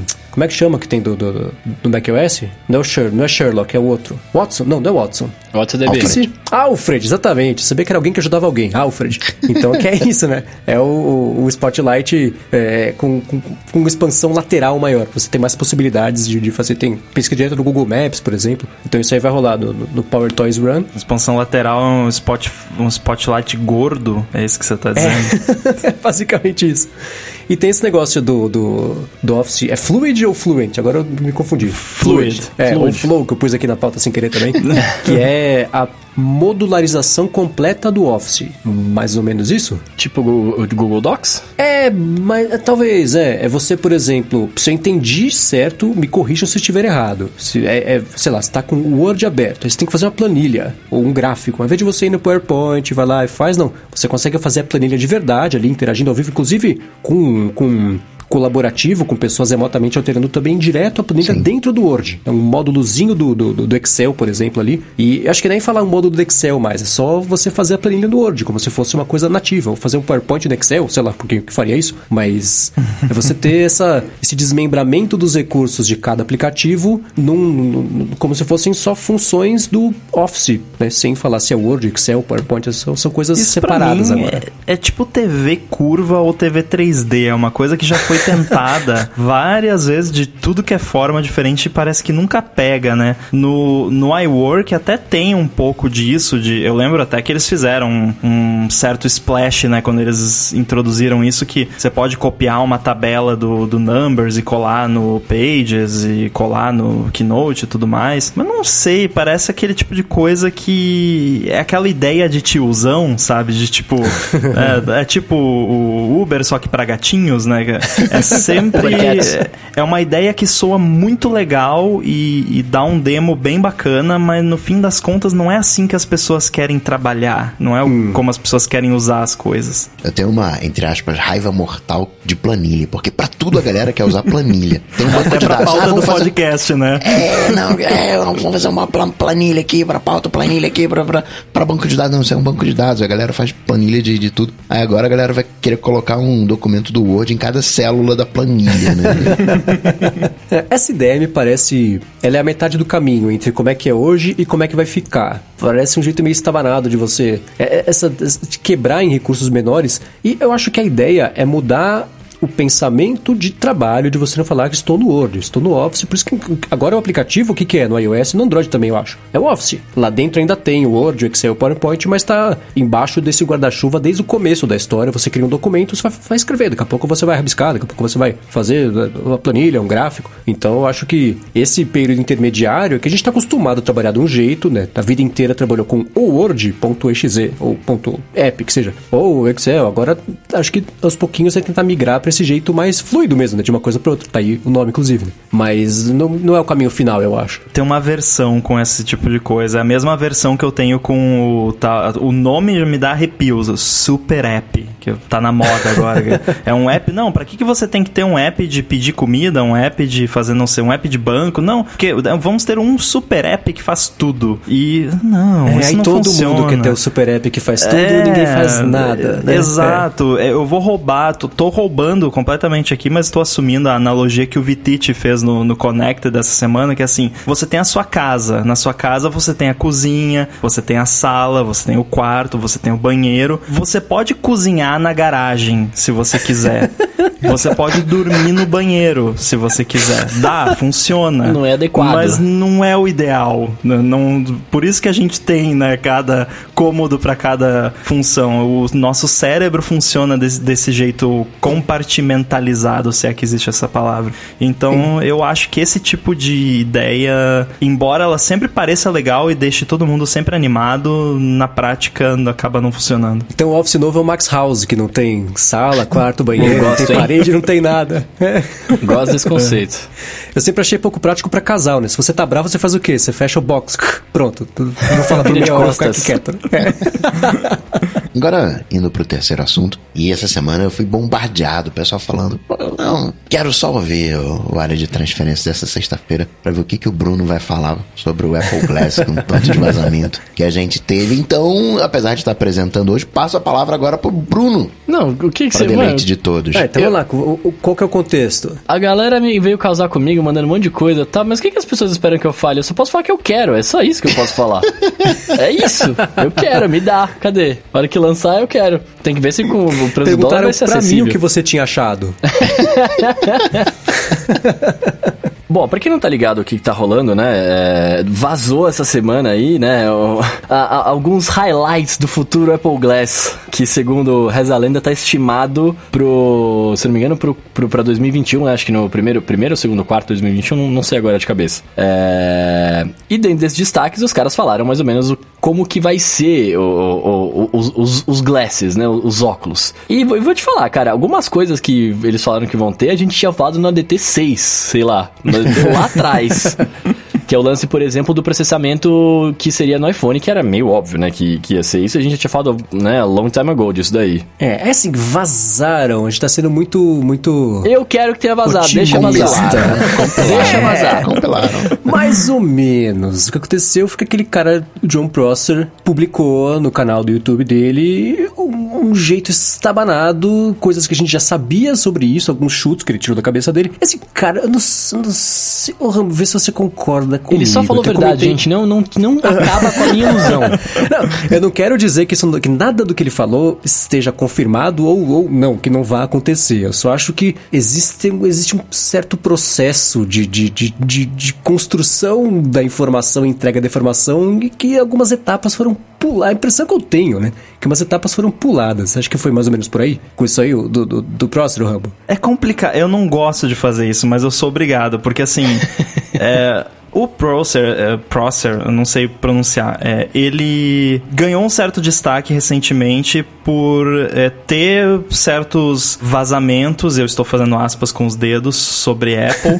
só que existe um certo padrão sobre as informações que ele divulga que é muito curioso. E eu vou tentar explicar aqui de uma forma simples. É, ele costuma ter informações muito precisas sobre quando que vai sair uma coisa nova. Por exemplo, ele é, por isso, inclusive, isso é o que muitas pessoas atribuem como, ah, ele é uma pessoa que tem credibilidade, porque ele acertou o dia que ia ser lançado o iPhone SE novo, ele acertou o dia que ia ser lançado o MacBook Pro. Isso é uma coisa que ele sempre acerta. Ah, vai ter um lançamento amanhã e por eliminação ele sabe o que vai ser. Ah, vai ser o iPhone SE novo. Então, o que que isso significa? Eu já trabalhei nessa área, eu tenho um certo conhecimento de como as coisas funcionam. Ele tem algum contato que sabe quando vai ter PR da Apple de lançamento de produto novo, porque a Apple sempre tem PR, lança é, release de imprensa, vídeos, é, chama a imprensa para reunião, para mostrar e tudo. Hoje em dia acho que não, né? Porque não dá. Mas enfim, então tá bem claro que ele tem algum contato bom que tem informações de quando as coisas vão ser lançadas. E só.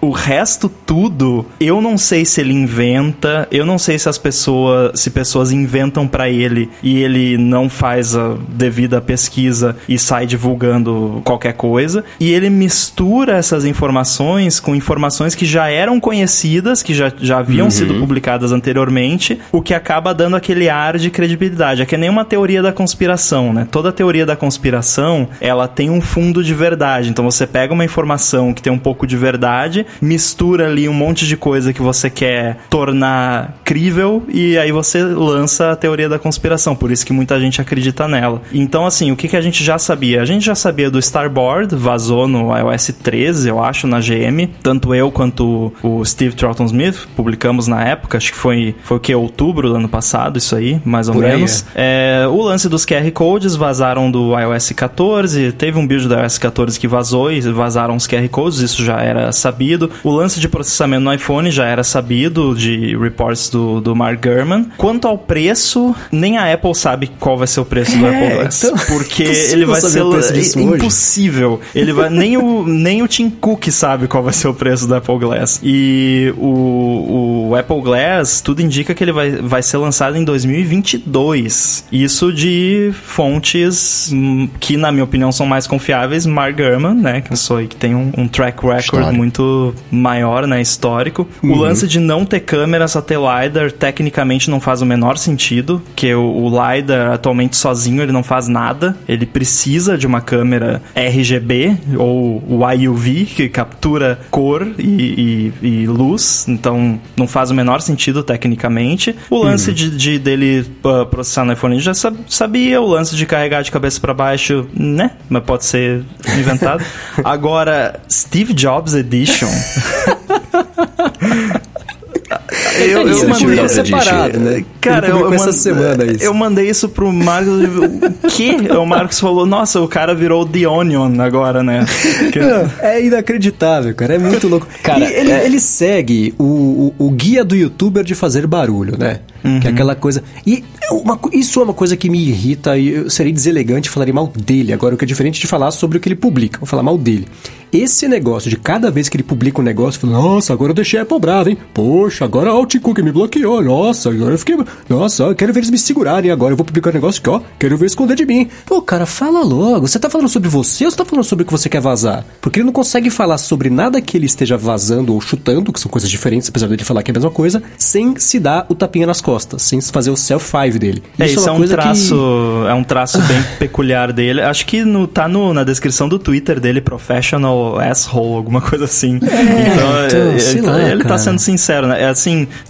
porque eu fiz isso por muito tempo, assim, alguns anos, e eu, eu nunca tornei as notícias sobre mim. As notícias Exatamente. eram sobre uh, o que estava sendo noticiado. A única vez em que se tornou sobre mim foi quando a Apple me bloqueou lá na minha conta de developer. Aí não teve saída, né? Mas é, é bem estranho. E aí você tem gente, por exemplo, aliás, o, o Phil Schiller, né, tá de sacanagem. O Phil Schiller fica bloqueando pessoas no Twitter. E aí deve até ter bloqueado o Coca. Olha lá, hein, Coca, você não, não te bloqueou lá. É, fica bloqueando e isso acaba. Porque quando uma pessoa, né, famosa bloqueia alguém no Twitter, vira uma coisa. Nossa, olha, ele me Sim, bloqueou, é, né? vira uma Por isso, que eu, de honra. por isso que eu parei de bloquear a gente no Eu Twitter. odeio o block. Ele Exato. ser proibido Us- de tem que usar o mute. O mute é muito É. melhor, que aí ninguém fica sabendo. É Ah, porque. posso falar? O, o Phil Schiller te bloqueou, Rambo? Ou não? Não, não me bloqueou. Tá vendo? Eu, você, você fez muito mais estrago do que o John Prosser ao longo dos últimos anos. E até, Até hoje porque as coisas que eu falava eram verdade, né? Exatamente, né? Então tem isso, mas enfim. É, Falando eu agora só sobre quero dizer um negócio. A semana, a semana foi legal, eu, né, aconteceram coisas bacanas. eu passei a semana inteira sonhando, e aí eu descobri, a gente, o Rambo tá aqui com a gente pra acabar com os meus sonhos, cara. Não, eu calma, queria que Bruno, fosse calma. verdade. Eu vamos resolver. vamos resolver o seu problema e o de todos os ouvintes que estão apavorados. Vai ter Apple Glass, fiquem tranquilos. Ah, Claro, não, isso né? eu não tenho dúvidas. Né, Desde vai- 2017 vai eu sei ter- disso. Vai depender do iPhone, a primeira geração, como a gente já sabe. Vai ter câmera, vai ter LiDAR, vai ter o esquema de QR Code. é, o lance de carregamento não se sabe. Não sei o preço que vai ter. Eu acho que ninguém sabe o preço que, Pois que é. vai ter. Então, fica tranquilo.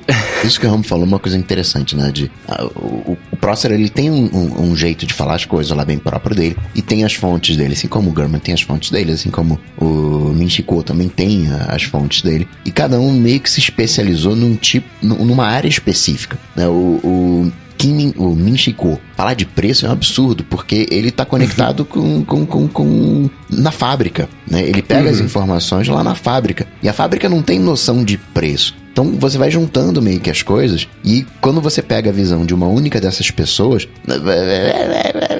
não dá pra você acreditar em tudo, dá pra você acreditar naquilo que a pessoa é, vou, chamar assim de especialista. Então tem algumas coisas do, do Prosser ali que a gente sim pode colocar de lado. A questão do, do- das datas, ok. O cara tem, tem Quando vai lançar um produto, você pode confiar nele 100%. Se ele disser, ó, amanhã a Apple vai lançar uma coisa, vai lançar. Ah, então às vezes a peraí. Peraí, 2021 tá chegando já. Agora, quando ele fala, por exemplo, ah, é 500 dólares. Não que o preço vai ser 500 dólares, mas talvez seja o, o- O a faixa de preço, o range que a coisa vai vir. Não vai ser um dispositivo de 2 mil dólares, não vai ser um pelo de dispositivo de, Deus. mil dólares. Ah, vai não, ser um cara. dispositivo, é, vou colocar assim, duas vezes o preço de um, de um, de um Apple Watch, né, alguma coisa assim. Ele é um Uhum. Entre acessório de um... 50, 500 e 5 mil vai estar mais próximo do 500. basicamente isso. Não, mas te dá uma, um- uma noção da, do, que, do que esperar. Não vai ser o preço de milão de um outro iPhone. E também não vai ser, entre aspas, tão barato quanto um AirPod ou, ou- um Apple Watch. Vai Pra tá deixar no- mais no- claro é, sobre essa questão do o que dá pra confiar dele e o que não, basicamente não confie em qualquer coisa técnica dele. Ele Uhum. realmente erra horrores quando a questão é técnica. Teve bem, vários. gente, errar é vários- humano. te- não, uh, enfim, teve várias vezes que ele lançou uh, falando, ah, vai lançar o, né, o MacBook tal, codinome XPTO não sei das quantas. E lançou o MacBook, o codinome não era XPTO não sei das quantas. Sabe? Ele, não sei se ele inventa ou se, eu não sei, mas a questão técnica não dá pra Mas acreditar tem nele. algumas coisas, Jambo, por exemplo, isso que você falou, né? Não faz sentido ter câmera e só ter LiDAR. Concordo, tecnicamente. Mas e se a proposta aí é o seguinte, olha, pode usar o Apple Glass de boa porque o troço não vai ter câmera. Não vai gravar ninguém nem nada. Ou seja, o LiDAR seria, sei lá, pra fazer qualquer... Entende o, o, o processo?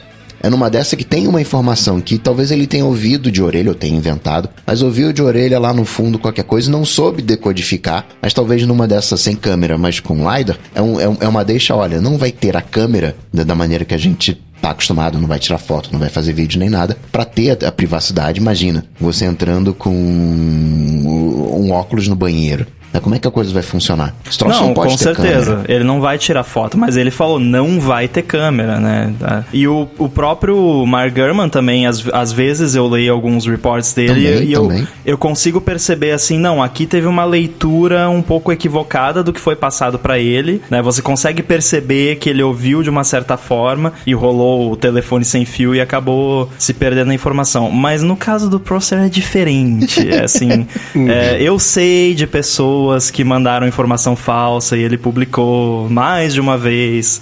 Então, assim, não, é, é, não dá pra. Eu não confio, não adianta. Eu só confio É. em questão de data mesmo. É, Agora, eu fui fazer- procurar sobre o, o, o, o histórico.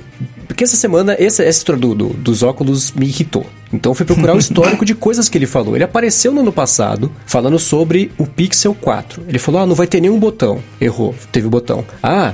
Ele vai ter leitor de impressão digital embaixo da tela. Errou. Não tinha leitor de impressão digital embaixo da tela. Ah, a câmera da frente vai ser um furo em cima da direita. Errou. Não foi um furo em cima da direita. E ele publicou essas três informações do tipo, exclusivo, vazaram só pra mim, tá aqui na minha mão, ó, tá quentinho aqui, pega aqui, vai ser assim o negócio. Então as três coisas que ele falou não aconteceram. Ele parou de vazar Vocês querem saber a Google. parte mais engraçada do Pixel 4? Eu sei É. quem mandou essas informações pra ele. Foi trollagem total.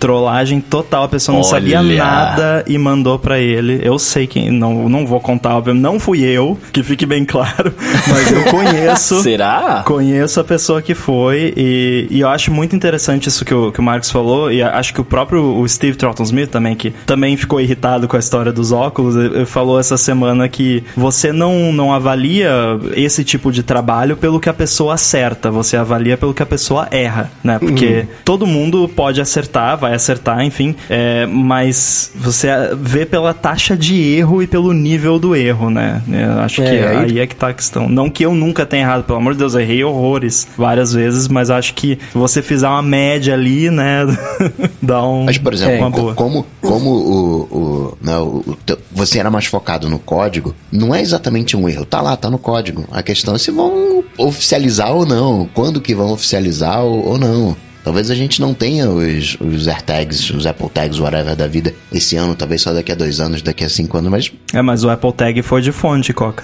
Olha lá, será que é mesmo que ele não seja lançado, ele existiu em algum momento. Essa informação foi verificada Não, de no verdade. caso né? do, do AirTag nem tem como, né? Porque saiu no canal do YouTube da Apple. Então, isso é, verdade. já foi lançado, só que eles não sabem, né? É, de todas as mentiras, então, que ele falou, digamos assim, faz sentido. Pra mim, faz, fa- faz sentido o lance do. Não do preço de 500 dólares, mas o lance que ele fala do preço mais o preço da subscription, né? Do, de você ter a receita do óculos. Faz sentido isso, né? Porque aí ele de fato é um Sim. óculos e não simplesmente um, um device que você, põe na Você cara. quis dizer prescription. né? Prescription, é não Que eu já achei que a Apple ia isso. cobrar a assinatura dos óculos. né? É, depende É, de é quantas só um de você graça, fizer. os dois você paga. não, dependendo de quantas parcelas você fizer, vira uma assinatura mesmo, né? Porque até terminar de É. pagar já quebrou. É, mas faz. A gente desde o começo falou que uma das possibilidades era deixar os seus óculos inteligentes. Assim como a Apple TV serve para deixar a sua TV inteligente, você ter os óculos seria você ter a armação ou, ou algum Então. acessório que você clip on ali e usar os seus óculos mesmo. Não vai ser por aí, mas se isso estiver certo, você vai conseguir fazer os óculos e incluir a esperteza dele na hora dele estar sendo feito. É que é diferente no design da parada, né? E você ter um óculos inteligente ou você tornar o seu inteligente, né? Porque tornar o meu, eu, eu, eu plugo alguma coisa no meu óculos. Ter um óculos inteligente, eu compro ele pronto, só troco a lente, né? Provavelmente pro meu grau.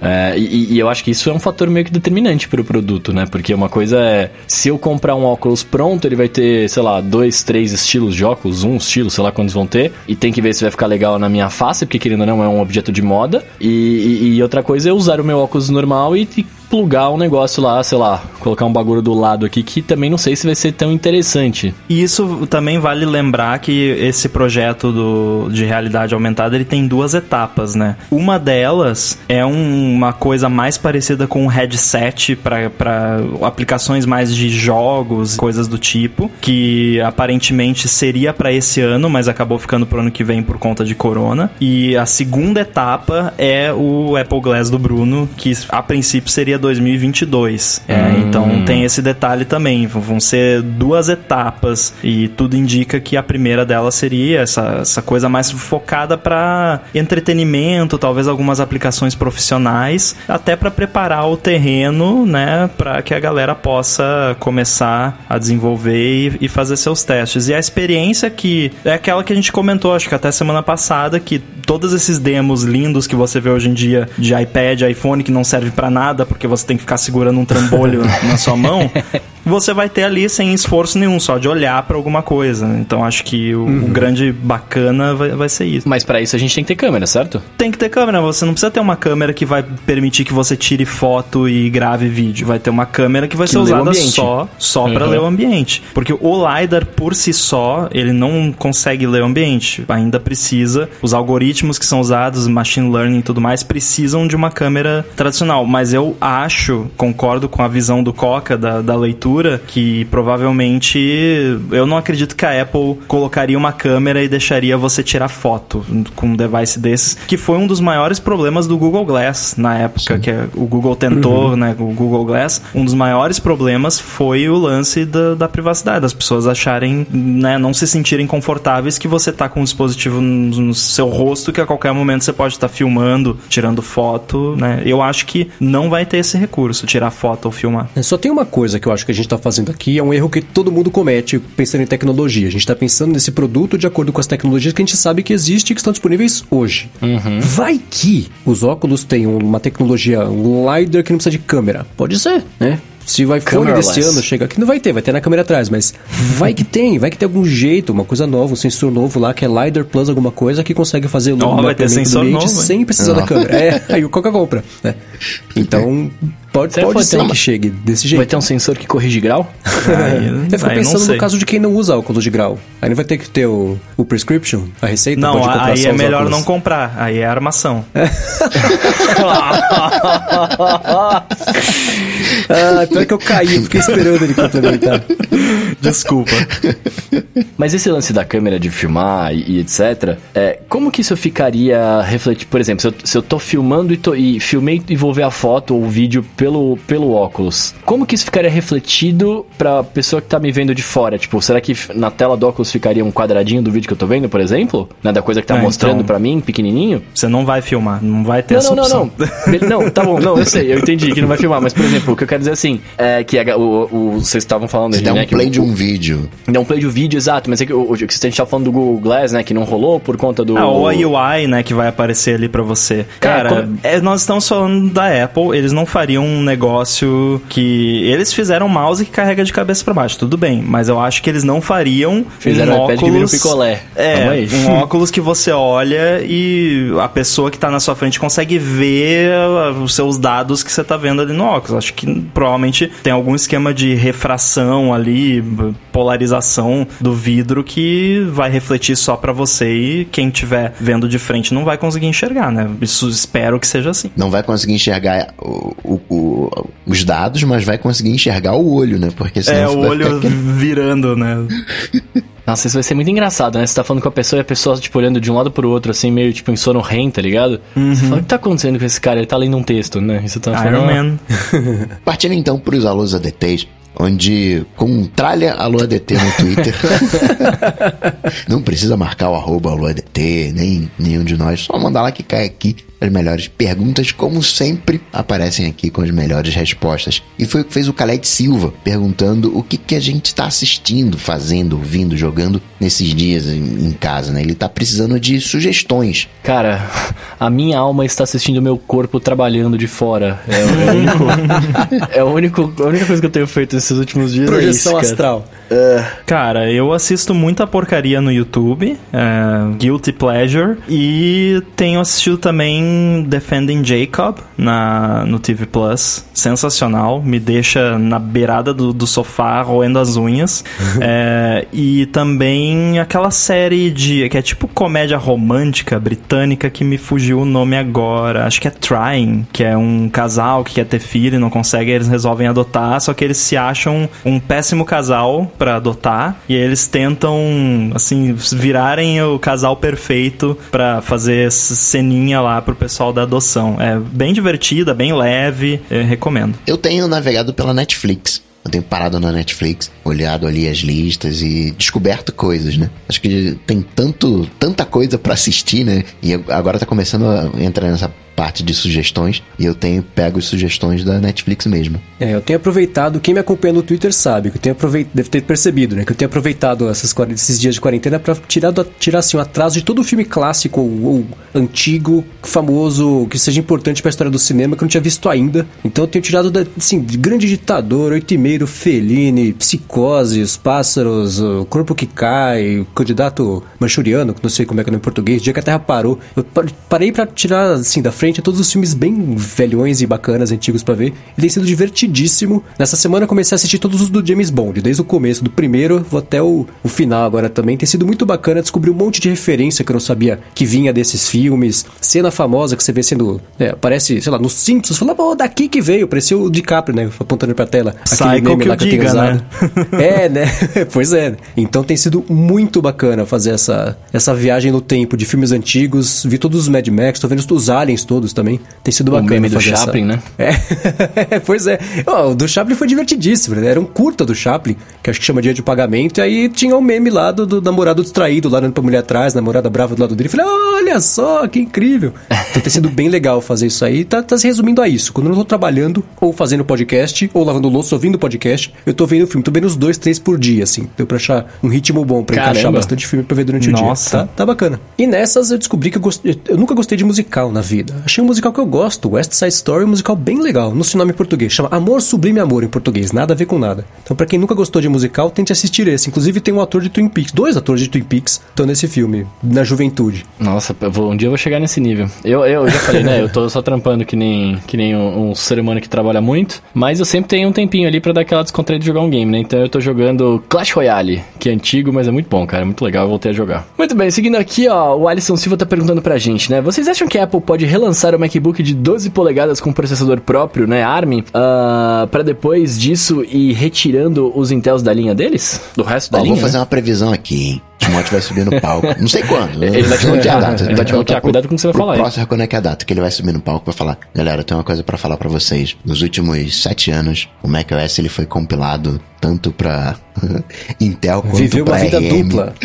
e por isso agora a gente vai liberar aqui. Ficou muito bom, então a gente vai liberar aqui o, o Mac com RM, não, alguma coisa assim. Eu acho que esse form factor morreu. Acho que Será? Eu Não. acho que faz sentido ele, justamente ele ser o primeiro ARM. Porque ele é o, mais, é o, é o Mac mais isolado da linha de Macs. Você tem o Air, que é uma coisa específica, você tem os Pros novos, que agora estão pegando um outro caminho, acabou de, de, de, virar a, a página da geração, assim, então eles não vão ser mexidos por enquanto. Eu acho que o MacBook é o que mais está sobrando na linha, que mais tem overlap com tanto com o Air quanto com o Pro. então, tá sobrando tanto que ele não existe, né? Então, mas qual, qual- qual seria o É jeito ia melhor falar. de você fazer ele continuar na linha? Você justamente o que, que vai ser de, o que, que ele tem de diferente? Hoje Então, mas nada. é que ele não tá mais na linha. Tá, ok, mas o que eu digo é a existência Você dele pra se ele voltar, justificaria. né? Isso, Pra ele é. Ser relançado. A existência dele se justificaria sendo o, o primeiro computador ARM. Sim, se for voltar, será como o primeiro computador ARM, com certeza. Mas eu ainda acho que vai ser um MacBook Air ou um MacBook Pro de 13, se a Apple estiver com sorte. Nossa, Pro é, é ousado, hein? Ah, os processadores deles estão bons, né? É, sei lá. Então, chance tem, é isso? Tem. Tem. E o Gabriel Soria pergunta o que, que não pode faltar na nossa mesa de trabalho, além de computador. E microfone também, né? Que tá todo mundo aqui com microfone em cima da mesa. Mas o que, que não pode faltar nas nossas mesas? Eu vou pensar a primeira coisa aqui. O que não pode faltar na minha mesa hoje em dia. Eu ia falar mouse, mas o. o mouse e um. recarregador Ti. Ramo nos iPhones, está mostrando uma coleção. Ou um deck de iPhone. É uma canastra de iPhone que ele tem ali. É, então, eu, como eu trabalho com desenvolvimento para iPhone, né, eu- tenho vários iPhones geralmente na mesa aqui, que eu vou testando um, testando em outro, mas fora isso, que não pode faltar na minha mesa de trabalho, é os AirPods, sempre a caixinha tá sempre aqui na mesa, aí quando eu vou ouvir, quase sempre eles estão no ouvido, né, mas a caixinha tá sempre em cima da mesa, e também uma garrafinha de água, fico sem água, eu bebo muita água, tem sempre uma garrafinha aqui. Cara, eu não tenho mesa de trabalho, né? Então eu não, não- eu não posso falar que tem que ter coisas na mesa. Mas assim, o que. Os itens que eu carrego todos os dias pra trabalhar é um microfone, um computador e um fone de ouvido. Isso é, pra mim é de praxe. Sem isso eu não vivo. Tanto que eu brinco que eu tenho meu, meu kit de emergência, né? De final de semana, que são os AirPods e o microfone MV88 da Shure, que ele é Lightning pequenininho. Eu carrego na cintura com um mosquetão. Fico parecendo aquele tiozão que tinha o celular de lado aqui, né? Na, no cinto. Pochete. E fui- vou vivendo com eles, assim, tipo, isso tem. Eu tenho. Eu, eu não saio de casa sem isso, né? Sem pelo menos o iPhone e, essas- e esses dois itens de, durante a vida. Mas pra trabalhar normalmente é o, é o Mac o microfone e um fone. É, pra mim é o Mac, é aquele carregador que eu uso, que chama Rocker, Rock, sei lá, que ele é vertical, então dá pra deixar o iPhone de pé do meu lado, que é bom porque, por causa do, do Face ID, é bom o iPhone tá virando pra você, virado pra você. Quando chega coisa que é mais fácil de desbloquear. E um copo de água do lado direito, um copo de café do lado, tá, sei lá, a, xícara de café do lado esquerdo, e só, fone de ouvido geralmente não uso, porque, sim, pra, eu uso os AirPods, mas o dia inteiro, não é pra trabalhar, é só porque ele tá no meu ouvido, porque ele faz parte agora da minha orelha, os AirPods Pro, que tem isolamento de vida, mas não é necessariamente pra trabalho. O que não pode faltar é, é só o carregador do Mac, e de resto, tem o HD externo que eu guardo muita coisa antiga, né, de filas que eu já fiz, que já acabaram, mas que eu, às, vezes, uma vez, cada, sei lá, uma vez por semana eu preciso pegar alguma coisa antiga pra usar como material de base, pra fazer a coisa nova, então deixo o HD externo bonitinho ali no canto, caso precise, e só, o microfone fica no quarto aqui pra eu gravar embaixo da cama, então não tá exatamente na mesa. Pra eu gravar embaixo da cama é boa, né, cara? Tá vendo só Mendes me enganando de novo. Ele O que falando é? aqui agora que ó, líquido no mesmo nível que computador. Aí, ó, tô de olho, hein? tô de olho. Eles ficam numa distância segura. Eu derramei café no meu Mac essa semana. Putz. Ai. Ainda bem que eu tomo sem açúcar. Mas chegou a entrar na- nas teclinhas? Entrou no. O pior, o que foi mais afetado foi o trackpad. Mas Ah, pegou um não. pouquinho na barra de espaço e um pouquinho no command direito, que não serve pra nada, né? Então esse é o menor dos problemas. Mas eu taquei álcool isopropílico, usei ar comprimido pra tirar tudo, limpei bem. Não foi muito assim, sabe? Mas chegou a dar aquele sustinho, né? Mas vamos ver. O trackpad eu tô de olho nele aqui. Se ele der qualquer sinal de problema, eu já, já falei com o meu amigo da assistência aqui, ó. Já vai vendo aí quanto é que custa, como faz. Eu, eu tive essa semana um brother meu chacoalhou minha garrafa de água com gás e não me contou, né? Pra fazer aquela piada. Ah, Pô, não. ridículo. Eu explodi a garrafa de água em cima do, do Mac. Nossa, ainda bem que eu não tenho amigos, que eu não passo por isso. Bom, seguindo aqui com a LODT, o Edgar Contente quer saber o que a gente achou da compra da Apple dessa empresa de VR ou de AR para uma WWDC, por exemplo. né? Tanto o evento principal quanto os mini eventos totalmente em VR. Como é que seria? Você acha que é uma boa ideia? Que se deve pra frente? Bom, ia é? ser animal, hein? Nem pra demo VR tá prestando, mas. Mas ia ser animal, velho. É, Apple, como é que chama a empresa que a Apple comprou? Eu Esqueci, o nome me fugiu agora. Mas chama. É um, é um nome bem autoexplicativo, assim, do que a empresa faz, não deixa muitas dúvidas. E ela é especializada em esportes e eventos gerais, Next evento musical, VR. por exemplo. Next VR, não é uma empresa de culinária, né? É. Então acho que é, eu vejo mais oportunidade para Apple, é, de novo, né, agregar as coisas de serviço que ela já tem, por exemplo, shows em realidade virtual para quem é assinante da Apple Music, né? Esportes, sei lá, o Ed Kill gosta muito de basquete, o Tim Cook gosta de basquete universitário, mas nunca foi uma área que a Apple entrou muito a fundo para oferta de conteúdo. Mesmo que seria o quê? Transmitir esporte, né? Então, apesar dessa empresa fazer isso, ela tem negócio já fez com acho que de beisebol, da NBA também, mas eu acho, eu vejo isso aí mais pra, pra shows. Imagina, ó, Taylor Swift fazendo só pra assinante da Apple Music o show que a pessoa vê lá e vem enviar, sei lá. Aí me lembro agora do Black Mirror, né, que teve o, com, a, com a Hannah Montana lá, o um episódio lá que ela fazia uhum. um show e não deu muito certo. Mas tirando essa parte, eu, eu vejo campo, eu vejo é, é milhagem pra essa ideia, assim. Cara, imagina a Apple, acabei de pensar nisso assim agora, imagina a Apple fazendo a WWDC todo em VR, aí você põe o seu VR ou o seu Apple Glass, sua parada assim, e você olha, estão todas as pessoas, só que elas viraram mimojis. Nossa senhora, que futuro distópico horrível. WWDC vai ser um mimojão. Luiz Fernando Silva manda pra gente, ó. Dentre os aplicativos de música e podcast, como Spotify, Deezer, YouTube e afins, qual vocês utilizam e qual, na opinião de vocês, tem a melhor qualidade de áudio? Aí ele manda aqui ainda. É nóia minha ou realmente existe diferença significativa na qualidade de áudio? Para mim, o melhor, o melhor áudio é o do Deezer, é o do Deezer Hi-Fi. Putz, eu não tenho esse ouvido de sommelier de áudio para saber exatamente. Assim, se não tiver uma porcaria a qualidade, para mim não faz tanta. Tem um nível do, mínimo para cima, não faz tanta diferença. Até a hora que chega no ultra qualidade incrível, para mim é meio. dá meio na mesma, assim. Eu, pra qualidade de áudio, para todos eles, para mim é tudo igual. Eu não sei, eu usei o Apple Music porque HomePod fica mais fácil, mas tudo dentro de casa aí, né? Pro, pro usuário do Spotify que reclamou que não dá pra, pra ser usado pro padrão do HomePod. Mas a diferença de qualidade de um para outro eu sei que o Spotify, por exemplo, tinha negócio de você só conseguir escutar música em HD se você fosse assinante. Acho que a Apple Music também tem um ajuste desse, até para você economizar dados se você estiver escutando com os dados celulares. Mas é da meio na mesma, assim, ou não? Tô, tô, Cara, eu que sou pouco sensível a isso mesmo. Eu nunca fiz testes aprofundados de cada um. Também não sei se eu conseguiria perceber da mesma forma que você disse. Eu já tenho experiência com Spotify, Apple Music e o YouTube Music. Uh, atualmente eu tenho o Apple Music Music, como eu tenho aquele YouTube Premium, eu tenho o YouTube Music também, de vez em quando eu uso porque tem algumas versões de músicas que só tem lá. Mas entre os dois eu não noto muita diferença. O Apple Music, eu, a maioria das coisas que eu escuto com frequência já estão baixadas, então tá na qualidade maior que o serviço entrega. Eu selecionei lá nas opções para ele sempre fazer o streaming na qualidade mais alta, mas não, não noto grandes diferenças. Eu noto uma pequena diferença entre o Spotify e o Apple Music, que o Apple Music parece um pouquinho melhor a qualidade, mas assim, não é nada que me faria decidir por um ou por outro. Eu, eu acho que é tudo mais ou menos igual, mas o, o cara não colocou aquela opção ali de palhaçada, né? Não, vou colocar aqui só para enganar. Né? Não, faz diferença, né? Tem uma qualidade melhor. Eu sempre coloco qualidade no máximo, não tem problema de banda, então qualidade sempre no máximo. Se tiver uma, uma banda assim, mais assim, eu diminuiria, mas eu deixo sempre a banda no máximo. Por mais que, um, eu não note diferença, dois, eu ouço música num ambiente que não é favorável, eu ouço na rua, né? Já é uma barulheira danada, né? Como é que você vai notar a diferença?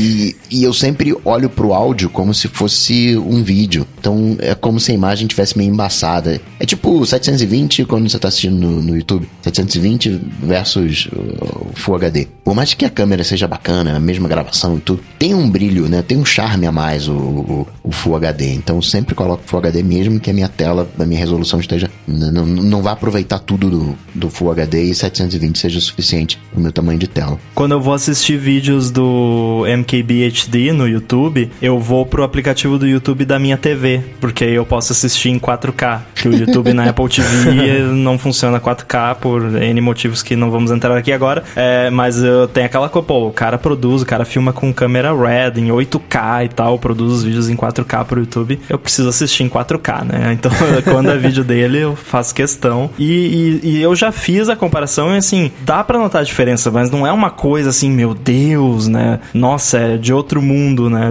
Não, é, você percebe, mas não muda tanto assim. É, é isso que eu ia falar. A diferença ex existe um pouco, claro, do, dos, dos serviços que eu testei. Eu acho que eu testei esses quatro que, que, que ele falou aqui: o Deezer, Spotify, YouTube, YouTube Music, que é o que eu uso normalmente, pelo mesmo motivo que o Ramo comentou lá. Eu assino o Premium e aí eu falei: já que eu assino o Premium, eu vou gastar um dinheiro a menos e vou ficar no YouTube Music. E E aí fico lá, né? É, mas de todos que eu testei, a impressão que eu tenho é que o HQ, né? A, a qualidade de, de música do, do Apple Music era melhor mesmo. Se eu vi uma música mais. Se eu via um som mais encorpado tal, mais da hora. É, mas, cara, nada disso adianta dependendo do tipo de fone de ouvido que você tiver. Então, é o que o Coca falou. Você tá num ambiente desfavorável, tá vindo na rua e etc. Não faz diferença se ela tá na qualidade máxima ou se vai estar tá numa outra qualidade. Tipo, você vai ouvir a música junto com a vida acontecendo, né? Então, meio que tanto faz. E o Matheus quer saber se a gente também tá pensando em voltar para um iPhone com Touch ID por causa das máscaras. Todo Ele tá dia. pensando seriamente nisso, né? Ainda mais com o SE que tá aí, né? E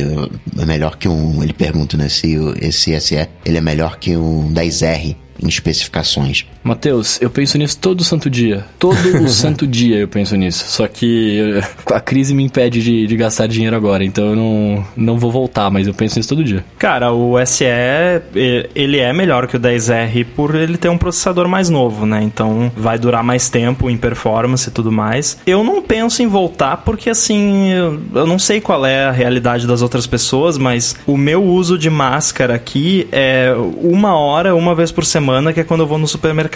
Então eu não vou trocar de iPhone porque por uma hora eu não consigo desbloquear ele com a mesma facilidade. A solução ideal, acho que a gente já comentou aqui, hum, acho que na visão da, da maioria, é ter as duas opções, né? Então ter um telefone ali que tem um, um sensor biométrico digital na tela ou em algum outro lugar e você poder usar o que for mais conveniente para você. Para mim, trocar por um device com Touch ID, a minha experiência seria a mesma de quando eu usava devices de Touch ID, de que é de que não funciona. Touch ID não funciona comigo, simplesmente não funciona. Então, para mim, o Touch ID não resolveria, mas isso é algo muito peculiar. Mas, mas, assim, não, eu uso o meu uso de máscara aqui é, é esse mesmo, é uma hora, uma vez por semana, não, não é o suficiente, né? Nessa uma hora eu uso o Apple Watch, que não precisa desbloquear.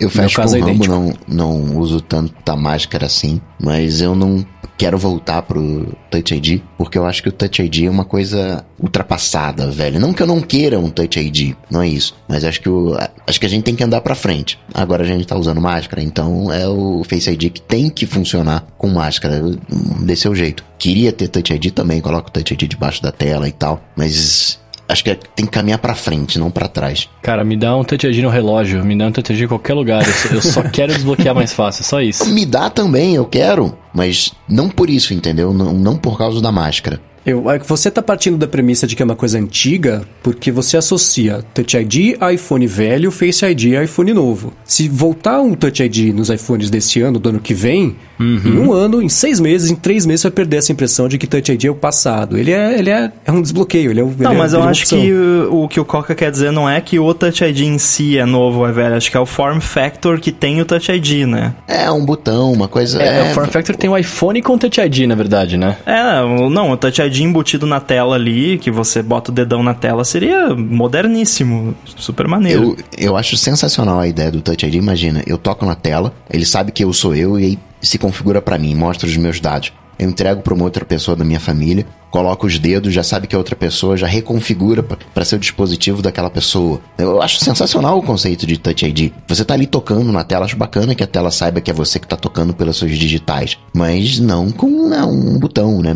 Cara de velho. Uma coisa que eu acho que tinha que acontecer, talvez, que seria uma solução temporária, talvez até mais permanente para essa questão, é inverter a prioridade de autenticação entre iPhone e Apple Watch. Porque atualmente Desculpa. você. Você. Foi. Você lê minha mente. é. É, atualmente você desbloqueia o Apple Watch com o iPhone. Se você tá com o Apple Watch no pulso e você desbloqueia o iPhone, ele desbloqueia o Watch. Tinha que ser o contrário, tinha que ser que nem no Mac. Você estando, digamos, você segurando o seu Apple Watch bem pertinho, assim, grudadinho no iPhone, você e fazendo alguma coisa, dando dois toques no Apple Watch, sei lá, você desbloqueia, porque o, a segurança do Apple Watch tá no fato dele estar no seu pulso e você ter digitado o seu código de desbloqueio. Por isso que ele é seguro para você, por exemplo, aprovar pagamento sem precisar de Touch ID nem nada, para você desbloquear seu Mac. Então acho que talvez inverter essa questão aí no iPhone poderia ser uma solução. Aí quando eu estiver na rua de máscara, eu desbloqueio o iPhone usando o Apple Watch. É, O Apple Watch não tem, nem a geração 1 atual tem o chip U1, né? Não, ainda não. Não, é, veio depois. Que eu fiquei pensando, eu tava pensando nessa semana nisso. Assim como existe, por exemplo, o, o, o jeito que o iPhone hoje em dia, não era assim antes, né? Hoje ele interrompe a live foto quando você tira a foto e depois você vira o iPhone para baixo. Porque toda vez foto acabava com a pessoa filmando o próprio pé, porque a pessoa tira a foto, abaixa o telefone. Aí eles passaram a reconhecer esse tipo de coisa e eles cortam antes da hora que o iPhone começa a cair, né? Entre aspas. Então, Usar isso, por exemplo, é um exemplo específico, mas é só uma ideia aqui. Se você, sei lá, tirei o iPhone do bolso, é a mesma mão que eu tirei, o mesmo lado do bolso é a mão que eu tô com o Apple Watch. A distância entre um e outro tá de 6 centímetros, 8 centímetros, que seja 10. Essa, essa proximidade, não sei se o chip 1 ajudaria nisso, se tivesse no Apple Watch também, mas isso mais o movimento de tirar do bolso, essa proximidade, daria uma segurança, pelo menos é, próxima do suficiente, para você poder já desbloquear o iPhone como se fosse com o Face ID reconhecido. Então, tirei do bolso, tá pertinho do Apple Watch. Claramente sou eu que tirei do meu bolso e, e tô com o meu Apple Watch do lado porque já tá na minha pele, foi autenticado, tá funcionando. Então, isso poderia ser essa chave de desbloqueio, sei lá, se levou um segundo a mais para desbloquear, e não, aí tem que colocar senha, Face ID, mas um movimento rápido com o iPhone perto ali do, do relógio já poderia ser um caminho para desbloquear, pelo menos se a pessoa quisesse ter essa, essa segurança menos, que nem tem do, do Apple Watch, aliás, do, do, do Face ID, para não exigir atenção para desbloquear. Não, e se você quiser ser mais paranoico ainda, porque esse tipo de heurística pode dar errado, pode ac acabar desbloqueando sem você querer. Você poderia fazer que nem a autenticação no Mac, que o Mac, quando você não tem o Touch ID, ou até mesmo quando tem o Touch ID, você vai instalar um aplicativo, ele pipoca ali no seu Apple Watch e aí você tem que dar dois toques no botão lateral, que nem como se você fosse fazer um pagamento. Poderia ser uhum. assim também, né? Porque aí você tá confirmando que você quer de fato desbloquear o telefone. Nossa, uhum. não, mas aí eu tenho que eu tenho que pôr a mão no relógio, aí pego, pego o celular, já aí eu prefiro ficar digitar o código com aí a vai máscara. cair no chão, né? É, não. aqui, é ó, acabei de fazer aqui, que, qual é a dificuldade?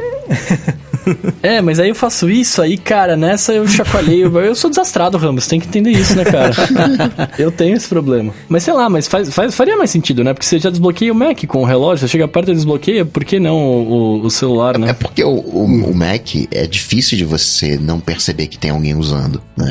É, é, grande. Não, por isso que eu acho que teria que ter alguma confirmação no iPod, não poderia ser não, mas automático. A confirmação, né? a confirmação pode ser o seu olhar, porque, por exemplo, o, se eu toco na. Meu iPhone tá apoiado aqui, se eu toco na tela dele, ele vai acender se eu não olhar para ele, ele não desbloqueia. Ele só desbloqueia se eu olhar. Então, se eu pego ele com o relógio perto e eu, e eu olho para ele, ele, ele reconhece a minha íris, ele entende que tem a minha íris olhando junto com o relógio perto, sou eu. Aí ele vai desbloquear. Você só esqueceu que o iPhone não tem leitor de íris, né? Não, mas ele sabe que eu tô olhando, entendeu? Tipo assim, é, não é, eu Sim, mas ele não sabe que é você porque você tá de máscara. Esse é o ah, problema que a gente tá sou... tentando resolver. Mas aí eu sou eu sou eu por causa do relógio, né? Aí tipo, eu tô com o relógio não, mas aí qualquer não? pessoa vai olhar e vai ah, mas, pessoa então, olhando. Mas, mas o lance de você apertar o botão é a mesma coisa. Você pega o relógio, pega o celular e aperta o botão no relógio e desbloqueia, é a mesma pegada. Não, mas o seu relógio tá no seu pulso. Como é que outra pessoa, só se a pessoa estiver te então, atacando. Então, aí você então, tem é... problema mais grave, né?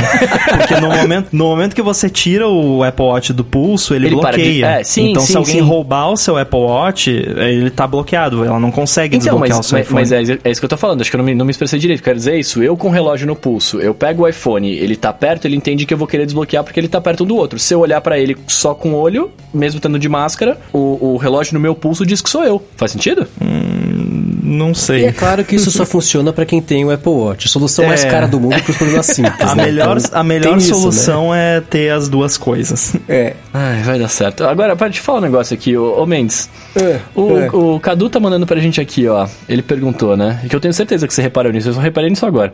é, a Apple teria lançado a pulseira Pride com as linhas tortas na era do Ive? Do Johnny Ive? E aí? Hum, nenhuma chance, cara. Esse negócio tá tão torto, tá tão feio. O Rambo me mandou, porque assim, tá assim de verdade. O Rambo me mandou o tweet de alguém que a pulseira. Parece que ela foi pintada por uma criança com o pé, com um pincel de dois metros de, de, de, de, de tamanho, porque aí não tem precisão. Cara, é horrível. Ficou muito feia essa pulseira. Tá tudo torto, as linhas todas estão tortas. E não é de propósito, porque quando é intencional dá para perceber também. Tá muito feio. Não seria lançado. A pessoa na época de Ivy Jobs apresentando isso aí, só no projeto já era o suficiente para perder na hora o acesso, o crachá. Ponto, vai para casa não volta mais. Ficou bem feinho. A pulseira é linda, mas o acabamento parece aquelas. É pior do que as pulseiras de 8 dólares que tem na Amazon. Que você compra, você sabe que a cor dela vai começar a sair no seu pulso depois de uma semana. Mas nossa, não. Sem chance. Horrível. Derrete a pele.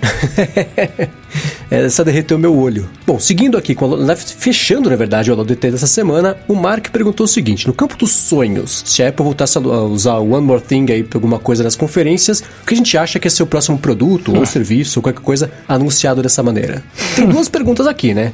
No mundo dos sonhos é uma coisa, o que a gente acha que poderia anunciar é outra. No mundo dos sonhos, o que seria? Não, primeiro que na realidade ela continua usando, né? Não faz muito tempo que usou pela última vez. Quando foi? Eu não lembro. É, mas não foi muito relevante, né? Não lembro o que, que era, mas Acho que foi Eu não lembro, mas, mas, eles continuam. eles não abandonaram a, a série. A, a, série. A frase completamente. Acho que é. A, a, última vez que eu me lembro, acho, acho que foi no anúncio do iPhone 10, não foi? O iPhone 10 foi Que acho que até o Timóteo falou. Ah, nós não usamos essa frase em vão, né? Uma coisa assim. É, que ele ficou até. Ele até dá uma risadinha na hora que ele vai falar, eu acho. Mas eu acho que seria o Apple Glass. Aí, ó. Gostei dessa.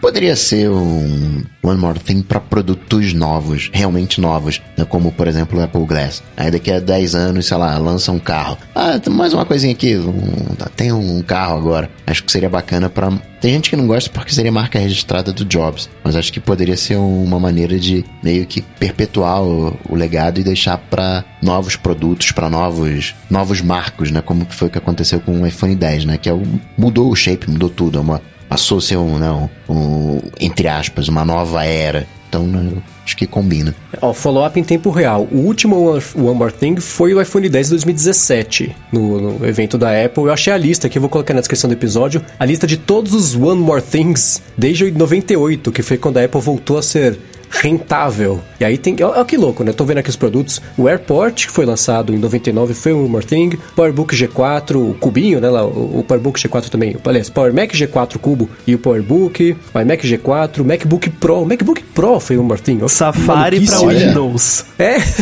Safari pra Windows foi One More Thing? Nossa, mano. Uh -huh. FaceTime foi One More Thing. MacBook Air revisado, né? Foi One More Thing. iTunes Match, que ninguém nem usa. Ainda bem que o Ping não foi One More Thing, né?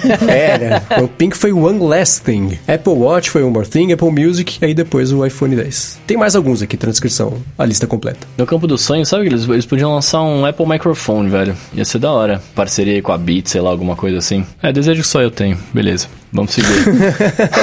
Eles podiam lançar um roteador, já, né? É, Voltar. Essa era a minha escolha, era o roteador já. O meu sonho, que talvez um dia vire realidade, eu sei os problemas legais que isso traria, então por isso que não tem até hoje. Seria o roteador da Apple com tecnologia mesh e uma VPN dentro ali, já funcionando nativa da Apple, bonitinha. Isso seria lindo. Não vai acontecer porque eu sei, VPN trafega-se dados que nem sempre são dados idôneos e a Apple não quer esse problema nas mãos dela inclusive porque as coisas passariam pelo servidor dela e ela não quer ter esse tipo de poder ou responsabilidade, ao contrário do que o tio Ben do Homem-Aranha diria. Então eu não vejo isso acontecendo, mas eu queria muito que ela voltasse ao ramo de roteadores. Não parece que vai acontecer, inclusive agora que começou a vender os roteadores da Hero, né, que tem a tecnologia mesh lá direto na, na Apple Store de alguns países, mas roteador com VPN é o meu One More Thing dos sonhos. Não deve acontecer, mas não custa sonhar, né? Eu ficaria com o ramo, só, só com o roteador, porque acaba que o roteador faz parte da experiência que você tem com o produto Apple, né? Você às vezes passa raiva com o teu produto Apple porque não tá conectando com a internet, talentos, não sei o que, não sei o que lá. E não é por causa do produto, é por causa do, do, do roteador, né?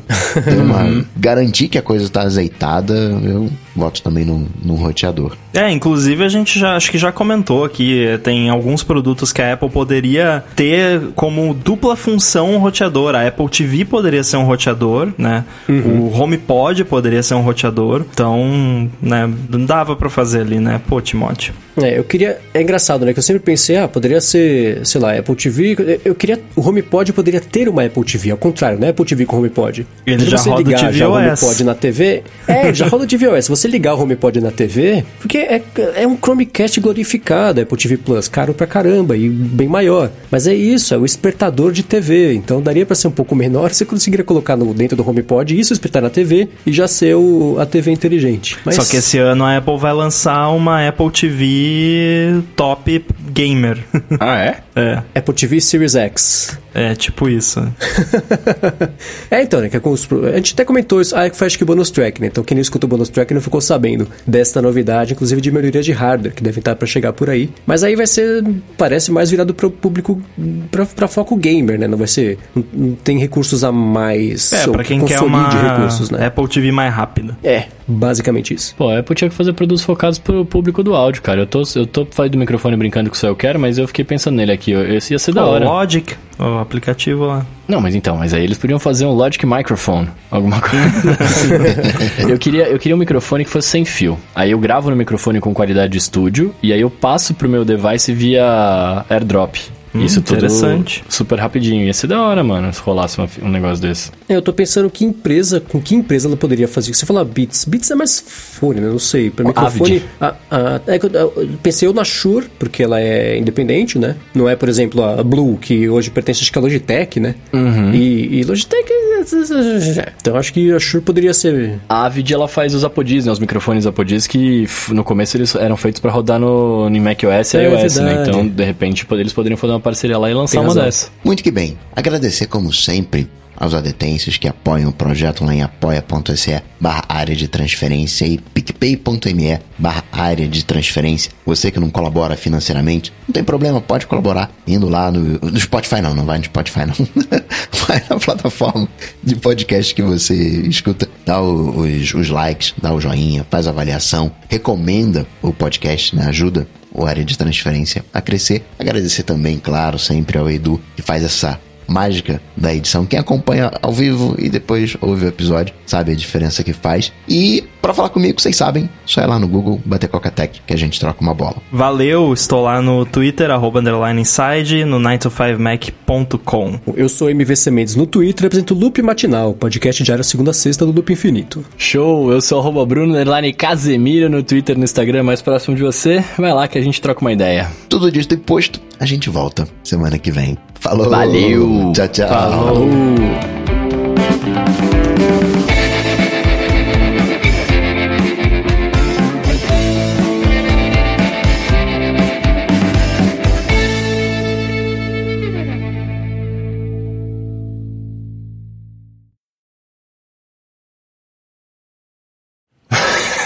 comecei a rir porque o Ram mandou um print da minha cara aqui. Pô, essa cara de nojo que você fez aí. Pô, eu que tinha... você tava vendo aí? Que, que cara, eu tava... peguei uma bolacha pra comer aqui num, num pacotinho que eu tinha. Não, não comeu, né? Você não Comi, comeu, não, tô né? comendo, tá aqui, ó. É... Cara, não, só, pode comer Só tudo. que ela tava mole, tá ligado? Eu mordi e falei, ah, não, mano. Só que eu não, não tem mais, não tem mais volta, né? Pô, é. já mordi. Aí eu fiquei com dó de jogar fora. Eu falei, ah, vou comer essa porcaria agora. Mas é ruim. Ó, aprende a, técnica milenar. Quando você tiver o pacotinho aberto, aí você fecha com um grampo de roupa, um prendedor de roupa. Pois é. Não, cara, mas sabe qual foi o lance? Eu abri, eu abri esse pacote na anteontem e eu deixei ele fechado aqui, mas eu acho que eu não fechei ele 100%. E ontem eu não voltei para casa, né? Fiquei no trabalho até altas horas. E aí rolou isso. Parece que tinha wasabi na bolacha. foi, mano, foi triste, porque essa bolacha é mó boa e ela é mó crocante. Eu mordi ela. Sabe quando você, você morde o dente afunda e nada acontece? Expectativa é, versus é. realidade, né? Aí eu mordi, ele afundou, tipo, a bolacha abraçou meu dente e ficou. Eu falei, ah, mano. É, essas expectativas do paladar são as, as, as, que geram as piores reações. É que nem você pegar água e achar que tá com gás e tá sem gás, ou tomar um suco achando que uma coisa é outra, achar que a laranja vai estar tá doce, ela tá azeda, ou ao contrário. Uhum. Ou morder um negócio esperando que vai ter um gosto, tem outro, acho que é doce, vai ser salgado, só dá um... A realidade Pode acontecer com, às vezes acontece o contrário, aí é muito bom, né? Quando você tem uma expectativa ali de uma... e você se surpreende, né? Acontece uhum. às vezes. Isso é bom, isso é bom. É tipo achar dinheiro no mais bolso. raro também, né? Mais Aliás, isso raro. é uma coisa que eu tava eu tava reparando, na natureza, a capa não, não, não, não bate com o sabor, né? Você olha para um abacaxi que não dá, não dá a menor dica que, qual o gosto que tem um abacaxi. Parece um uma cactus, fruta... né? é, tu olha pra uma fruta de conde e tá, qual o gosto que tem nisso, né? Não dá pra ter uma pista. É a kiwi, é, tem, tem umas coisas esquisitas, né? Ô, Mendes, você ia fazer essa mesma cara que eu fiz se você invertesse a água e o café de lado? É, eu fiz essa cara quando vi a pulseira do, do, do Apple Watch. Ô, dois comentários aleatórios. Primeiro a gente falou do Joe Rogan. O Joe Rogan é o cara que apresenta o UFC lá, mano, que vai entrevistar os caras no final. É. Eu não sabia. Eu, eu só, só, só associei agora. Ele Eu falei, era- nossa, é o cara que associa, que assiste Ele os caras. começou como lutador, aí depois virou entrevistador. Que da hora. Eu sempre hora, achei ele parecido com o maluco.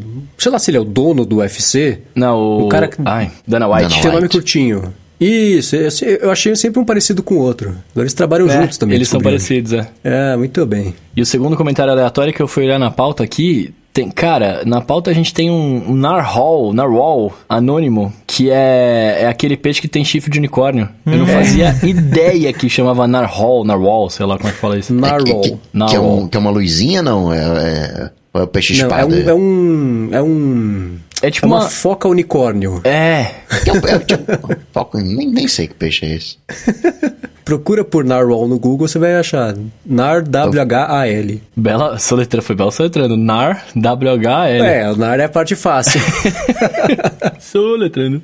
ah, semana passada eu soletrei o. o- aí eu- depois eu percebi aquele site das TVs, é pra ser ratings, que é o. Artings. Aí eu fui soletrar eu esqueci o R, o S no final. Fui- agora eu falei errado de novo a letra, pra mim letra não funciona, tem que falar a palavra Não é uma foca com chifre, é uma baleia com chifre. É, Ah, nossa. depende se a foto tá de perto ou de longe. Não parece. Parece mais uma agulha do que um chifre, né? Cara, é mega bizarro esse bicho. É meio assustador, na verdade. Eu descobri, eu sempre achei que fosse um animal inventado, não sabia que existia de verdade. Peraí, existe? Eu acho que sim, né? Eu procurei aqui agora no Google, apareceram fotos de verdade do bicho. Não, tem várias, tem Não são várias fotos. hiperrealistas, mas pare... é, pa- é, parece um que tá com... segurando um graveto com a boca. Tem até bichinho de Tá, é, pelúcia. tá na Wikipedia, então é verdade. É Ah. uma baleia medium-sized. Ah, então é bem maior do que eu achei que fosse mesmo. Tem um mastro na cara, sei lá. O Carlos Luca falou aqui, morango é uma enganação da vida. É lindo, aí você morde azedo. Cara, é mesmo, né? Mas é gostoso. Eu curto moranguinho. Cara, morango é uma fruta que ela... O, o meu gosto por ela é inexplicavelmente randômico. Eu Posso assim? comer hoje, achar uma delícia. Ah. Pode ser... Imagina o mesmo morango, clonou o morango, ele tá idêntico, a mesma coisa. Posso comer amanhã e falar, por que, que eu comi isso, não desisti de comer morango ainda? Que porcaria. Depende dos funciona. hormônios. Eu acho que é. Ou lá, é eu comi harmonização também, é. Pode ser, mas nossa, minha relação de amor e ódio com morango. Bolacha de morango é outra coisa, o biscoito de morango, sei lá, eu falo bolacha. É outra coisa. É um gosto que não tem nem gosto de morango, é um gosto específico, tem gosto de bolacha de morango, de recheio de traquina, sei lá, de, de bono. que Inclusive sumiu do mercado, que a crise tá. O coronavírus matou o bono, o bono a bolacha não matou. mas é um gosto específico, que não tem nada a ver, pelo menos pro meu paladar, com morango real mesmo, a fruta morango. Nossa, é, o- esses recheios de morango são impressionantes. Agora, falando de harmonização, Bruno, talvez o fato de você não gostar de vinho branco, Hum. talvez seja o que você comeu antes de você tomar o vinho. Porque esse negócio de Ah. harmonização de vinho eu achava que era frescura, mas eu fiz uns testes e, nossa, é, às vezes você come uma coisa e você vai tomar o vinho e é ruim, não, não, não fica legal o sabor. Aí você dá um tempo e tal, come outra coisa. Eu já percebi que é difícil você achar um vinho que fique bom depois de você comer doce, assim, vinhos secos, né? Geralmente fica amargo, não fica legal, não. Então, eu, eu, eu, pensei nisso também, tipo, mas o dia que eu tomei esse vinho foi na casa de uma amiga minha que ela gosta de vinho pra caramba, então ela manja, né? Então ela até falou, falou assim, ah, pra tomar esse vinho tem que comer esse negócio aqui, né? Porque fica mais gostoso. Eu falei, mano, aí eu já sou bem babaca, né? Eu falei, cara, você vai me desculpar, mas se eu sou obrigado a comer alguma coisa pra tomar o vinho, o vinho não é gostoso por si só, né? Porque se- tem que mudar o meu paladar pra eu gostar, mas faz sentido, né? A harmonização do- dos sabores. Eu ia até comentar, acho que morango pra mim fica muito mais gostoso quando eu coloco alguma coisa doce junto, pelo fato dele ser mais azedo, né? Ah, não, geralmente... Aí se você o- tirar o morango, continua bom. Então, Ah, então, geralmente o lance do vinho, o vinho já é bom por si só, obviamente, né? Se você tiver com um paladar neutro, faz muito tempo que você não comeu nada e tal, ele tem que ser bom, né? Mas aí, ah, come isso aqui que fica melhor ainda. Geralmente é isso, né? E aí tem aquelas coisas que se você comer antes, ele fica ruim mesmo. Mas aí é harmonia por oposição, então fica bom também. é o contraste. Não, mas sabe que eu não tenho muito isso? Tipo, eu posso tomar cerveja e comer chocolate ao mesmo tempo, que pra mim vai. Nossa. Saca? Então tu não tem paladar, né? É, pode ser, meu paladar pode ser meio zoado. Teve algum barista brasileiro que ganhou um campeonato, acho que foi mundial, e era, o, o negócio dele foi servir o café de três jeitos diferentes, mas o café era o mesmo, só que um era com chocolate meio amargo, outro era com chocolate ao leite, outro era com outra coisa. E aí a ideia dele foi mudar o gosto do café e trazer notas diferentes do café, não sei se café tem nota, mas vocês entenderam o que eu quis dizer, com, com a mudança do parâmetro do paladar dos jurados, ele ganhou o concurso por causa disso, conseguiu fazer o, o mesmo café ter três gostos diferentes. Oh, mas aquela experiência que a gente fez lá na, no Coffee Lab em São Paulo, a minha cabeça explodiu, aquela, aquela do queijo e tal. Uhum. É, desde então, quando eu quero apreciar um café, eu sempre como, como um queijinho junto, porque, nossa, é, é impressionante. É, o pessoal tem mania de, ah, não, vou comer um chocolatinho e tomar um café, que, né, um chocolate doce ali, o café. É horrível o café depois que você come chocolate. Se você compara depois que você come um, um, queijo, o café fica muito mais gostoso. Por isso que não é cafezinho com pão de queijo. Nossa, é, não, café com pão de queijo é, é um clássico, né?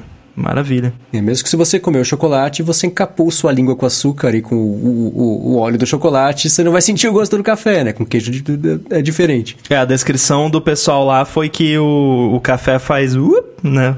Tipo, você é. bebe, ele faz uh, vai pra... Sabe dizendo que o café, a, a sua língua. o café tem uma cobertura oleofóbica ao chocolate, é isso? É, talvez. Né? Acho que o chocolate faz a cobertura todo o resto. Mas o Coffee Lab parou de fazer essas coisas todas. Agora é, você é me contou. café passado. Fiquei bem triste. Ah, sério? É. Resolveram, não sei, focar. E aí tiraram um monte de comida, falando que não tinha cafeteria. Que a café vai ter uma coisa e me deu outra, mas coisa pouquinha, um bolinho, uma coisa assim.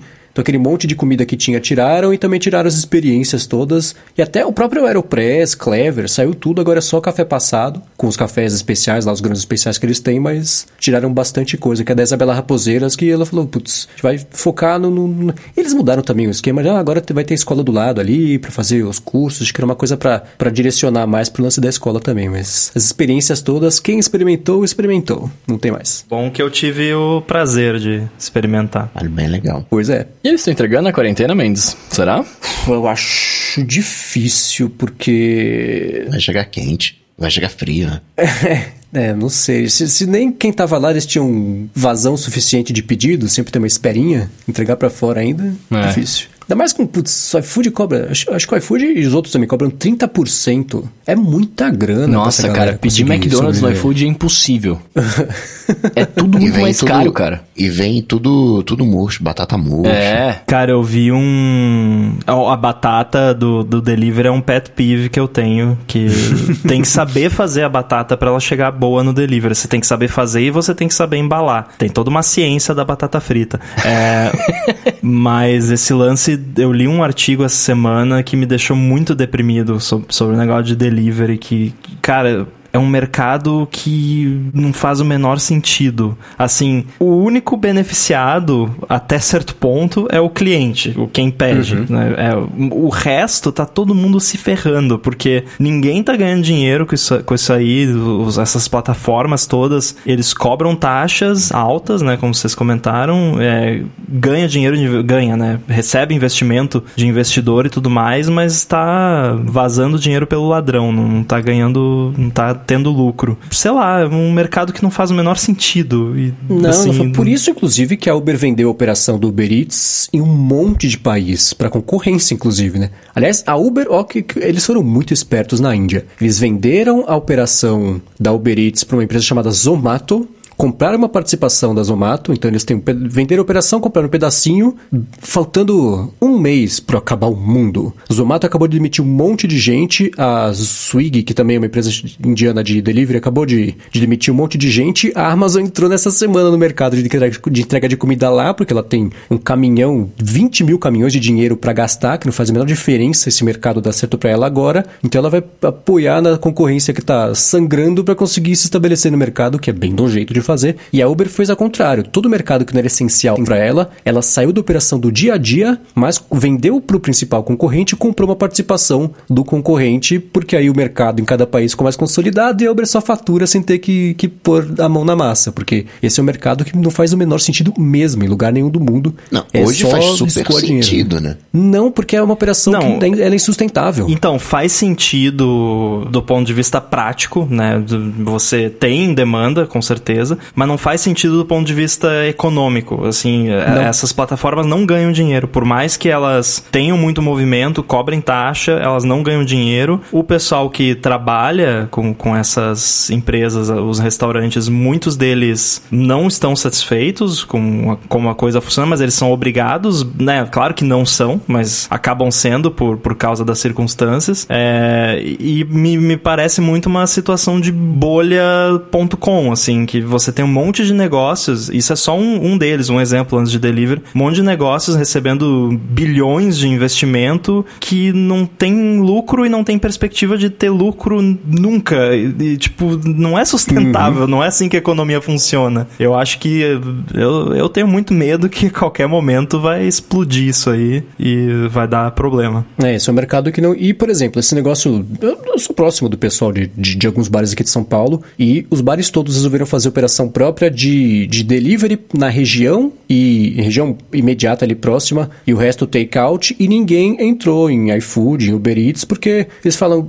uma bebida, por exemplo. Imagina se, se liga no bar ou pede no bar uma bebida, custa 20 reais, 30% vai ficar com o iFood, aí a pessoa que vai pedir a bebida de 20 reais vai ter que pagar 30 porque vai ter a entrega e aí não chega legal a bebida, então não, não faz sentido para ninguém. É a comodidade da pessoa receber em casa, mas é um mercado 100% insustentável. Não, não, não, existe dinheiro nem para operação e nem para o restaurante para fazer esse tipo de coisa, porque não, não, vale a pena não. Eu vi essa semana, eu tentei achar aqui rapidinho, não consegui. Algum, alguma pizzaria lá fora que eu, eu não entendi como é que funcionou esse golpe que eles fizeram no aplicativo, mas era assim. Ah, né, no artigo que eu li contou essa história também. É, ele ganhou dinheiro em cima do aplicativo vendendo a pizza dele de 20 por 16 e ele mesmo comprou. Eu não sei onde que fechou essa conta, mas o cara conseguiu se aproveitar do aplicativo fazendo isso. É que é um esquema que até eu achei muito zoado, assim, a gente acha que aqui tá ruim com o iFood, essas coisas, lá tá pior ainda. É um esquema de um, um serviço que ele basicamente ele vende o, o, o delivery do seu negócio sem você ter delivery. Tipo, eles têm a operação deles, eles recebem os pedidos, vai um carinha do serviço lá no seu lugar, que é que tem takeout, paga lá com um cartão de crédito o, take, o seu takeout, e você nem sabe que é pro delivery. E aí você começa a receber review negativo do seu restaurante, que o delivery foi ruim, que chegou frio, que não sei o que, que hum. você nem sabia que era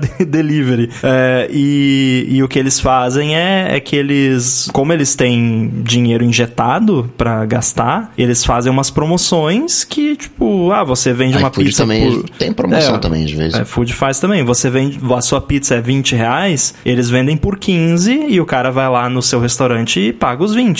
Eles estão engolindo esses 5 de, né, de diferença. Então o que o cara fez foi, ele mesmo começou a, a comprar do restaurante dele a, a pizza e aí no final das contas, como era ele mesmo que ia receber, ele percebeu que ele podia não botar o recheio na pizza. Ele mandava as caixas caixas com a pizza sem recheio, que aí ele tinha mais lucro ainda. É isso. Ah, não, era, foi exatamente isso. Ele recebia 20 pelas pizzas, mas o aplicativo cobrava 16. Então é, é isso, cada pizza que ele pediu para si mesmo, ele ganhou 4 dólares. Ah, não. Ganhava limpo.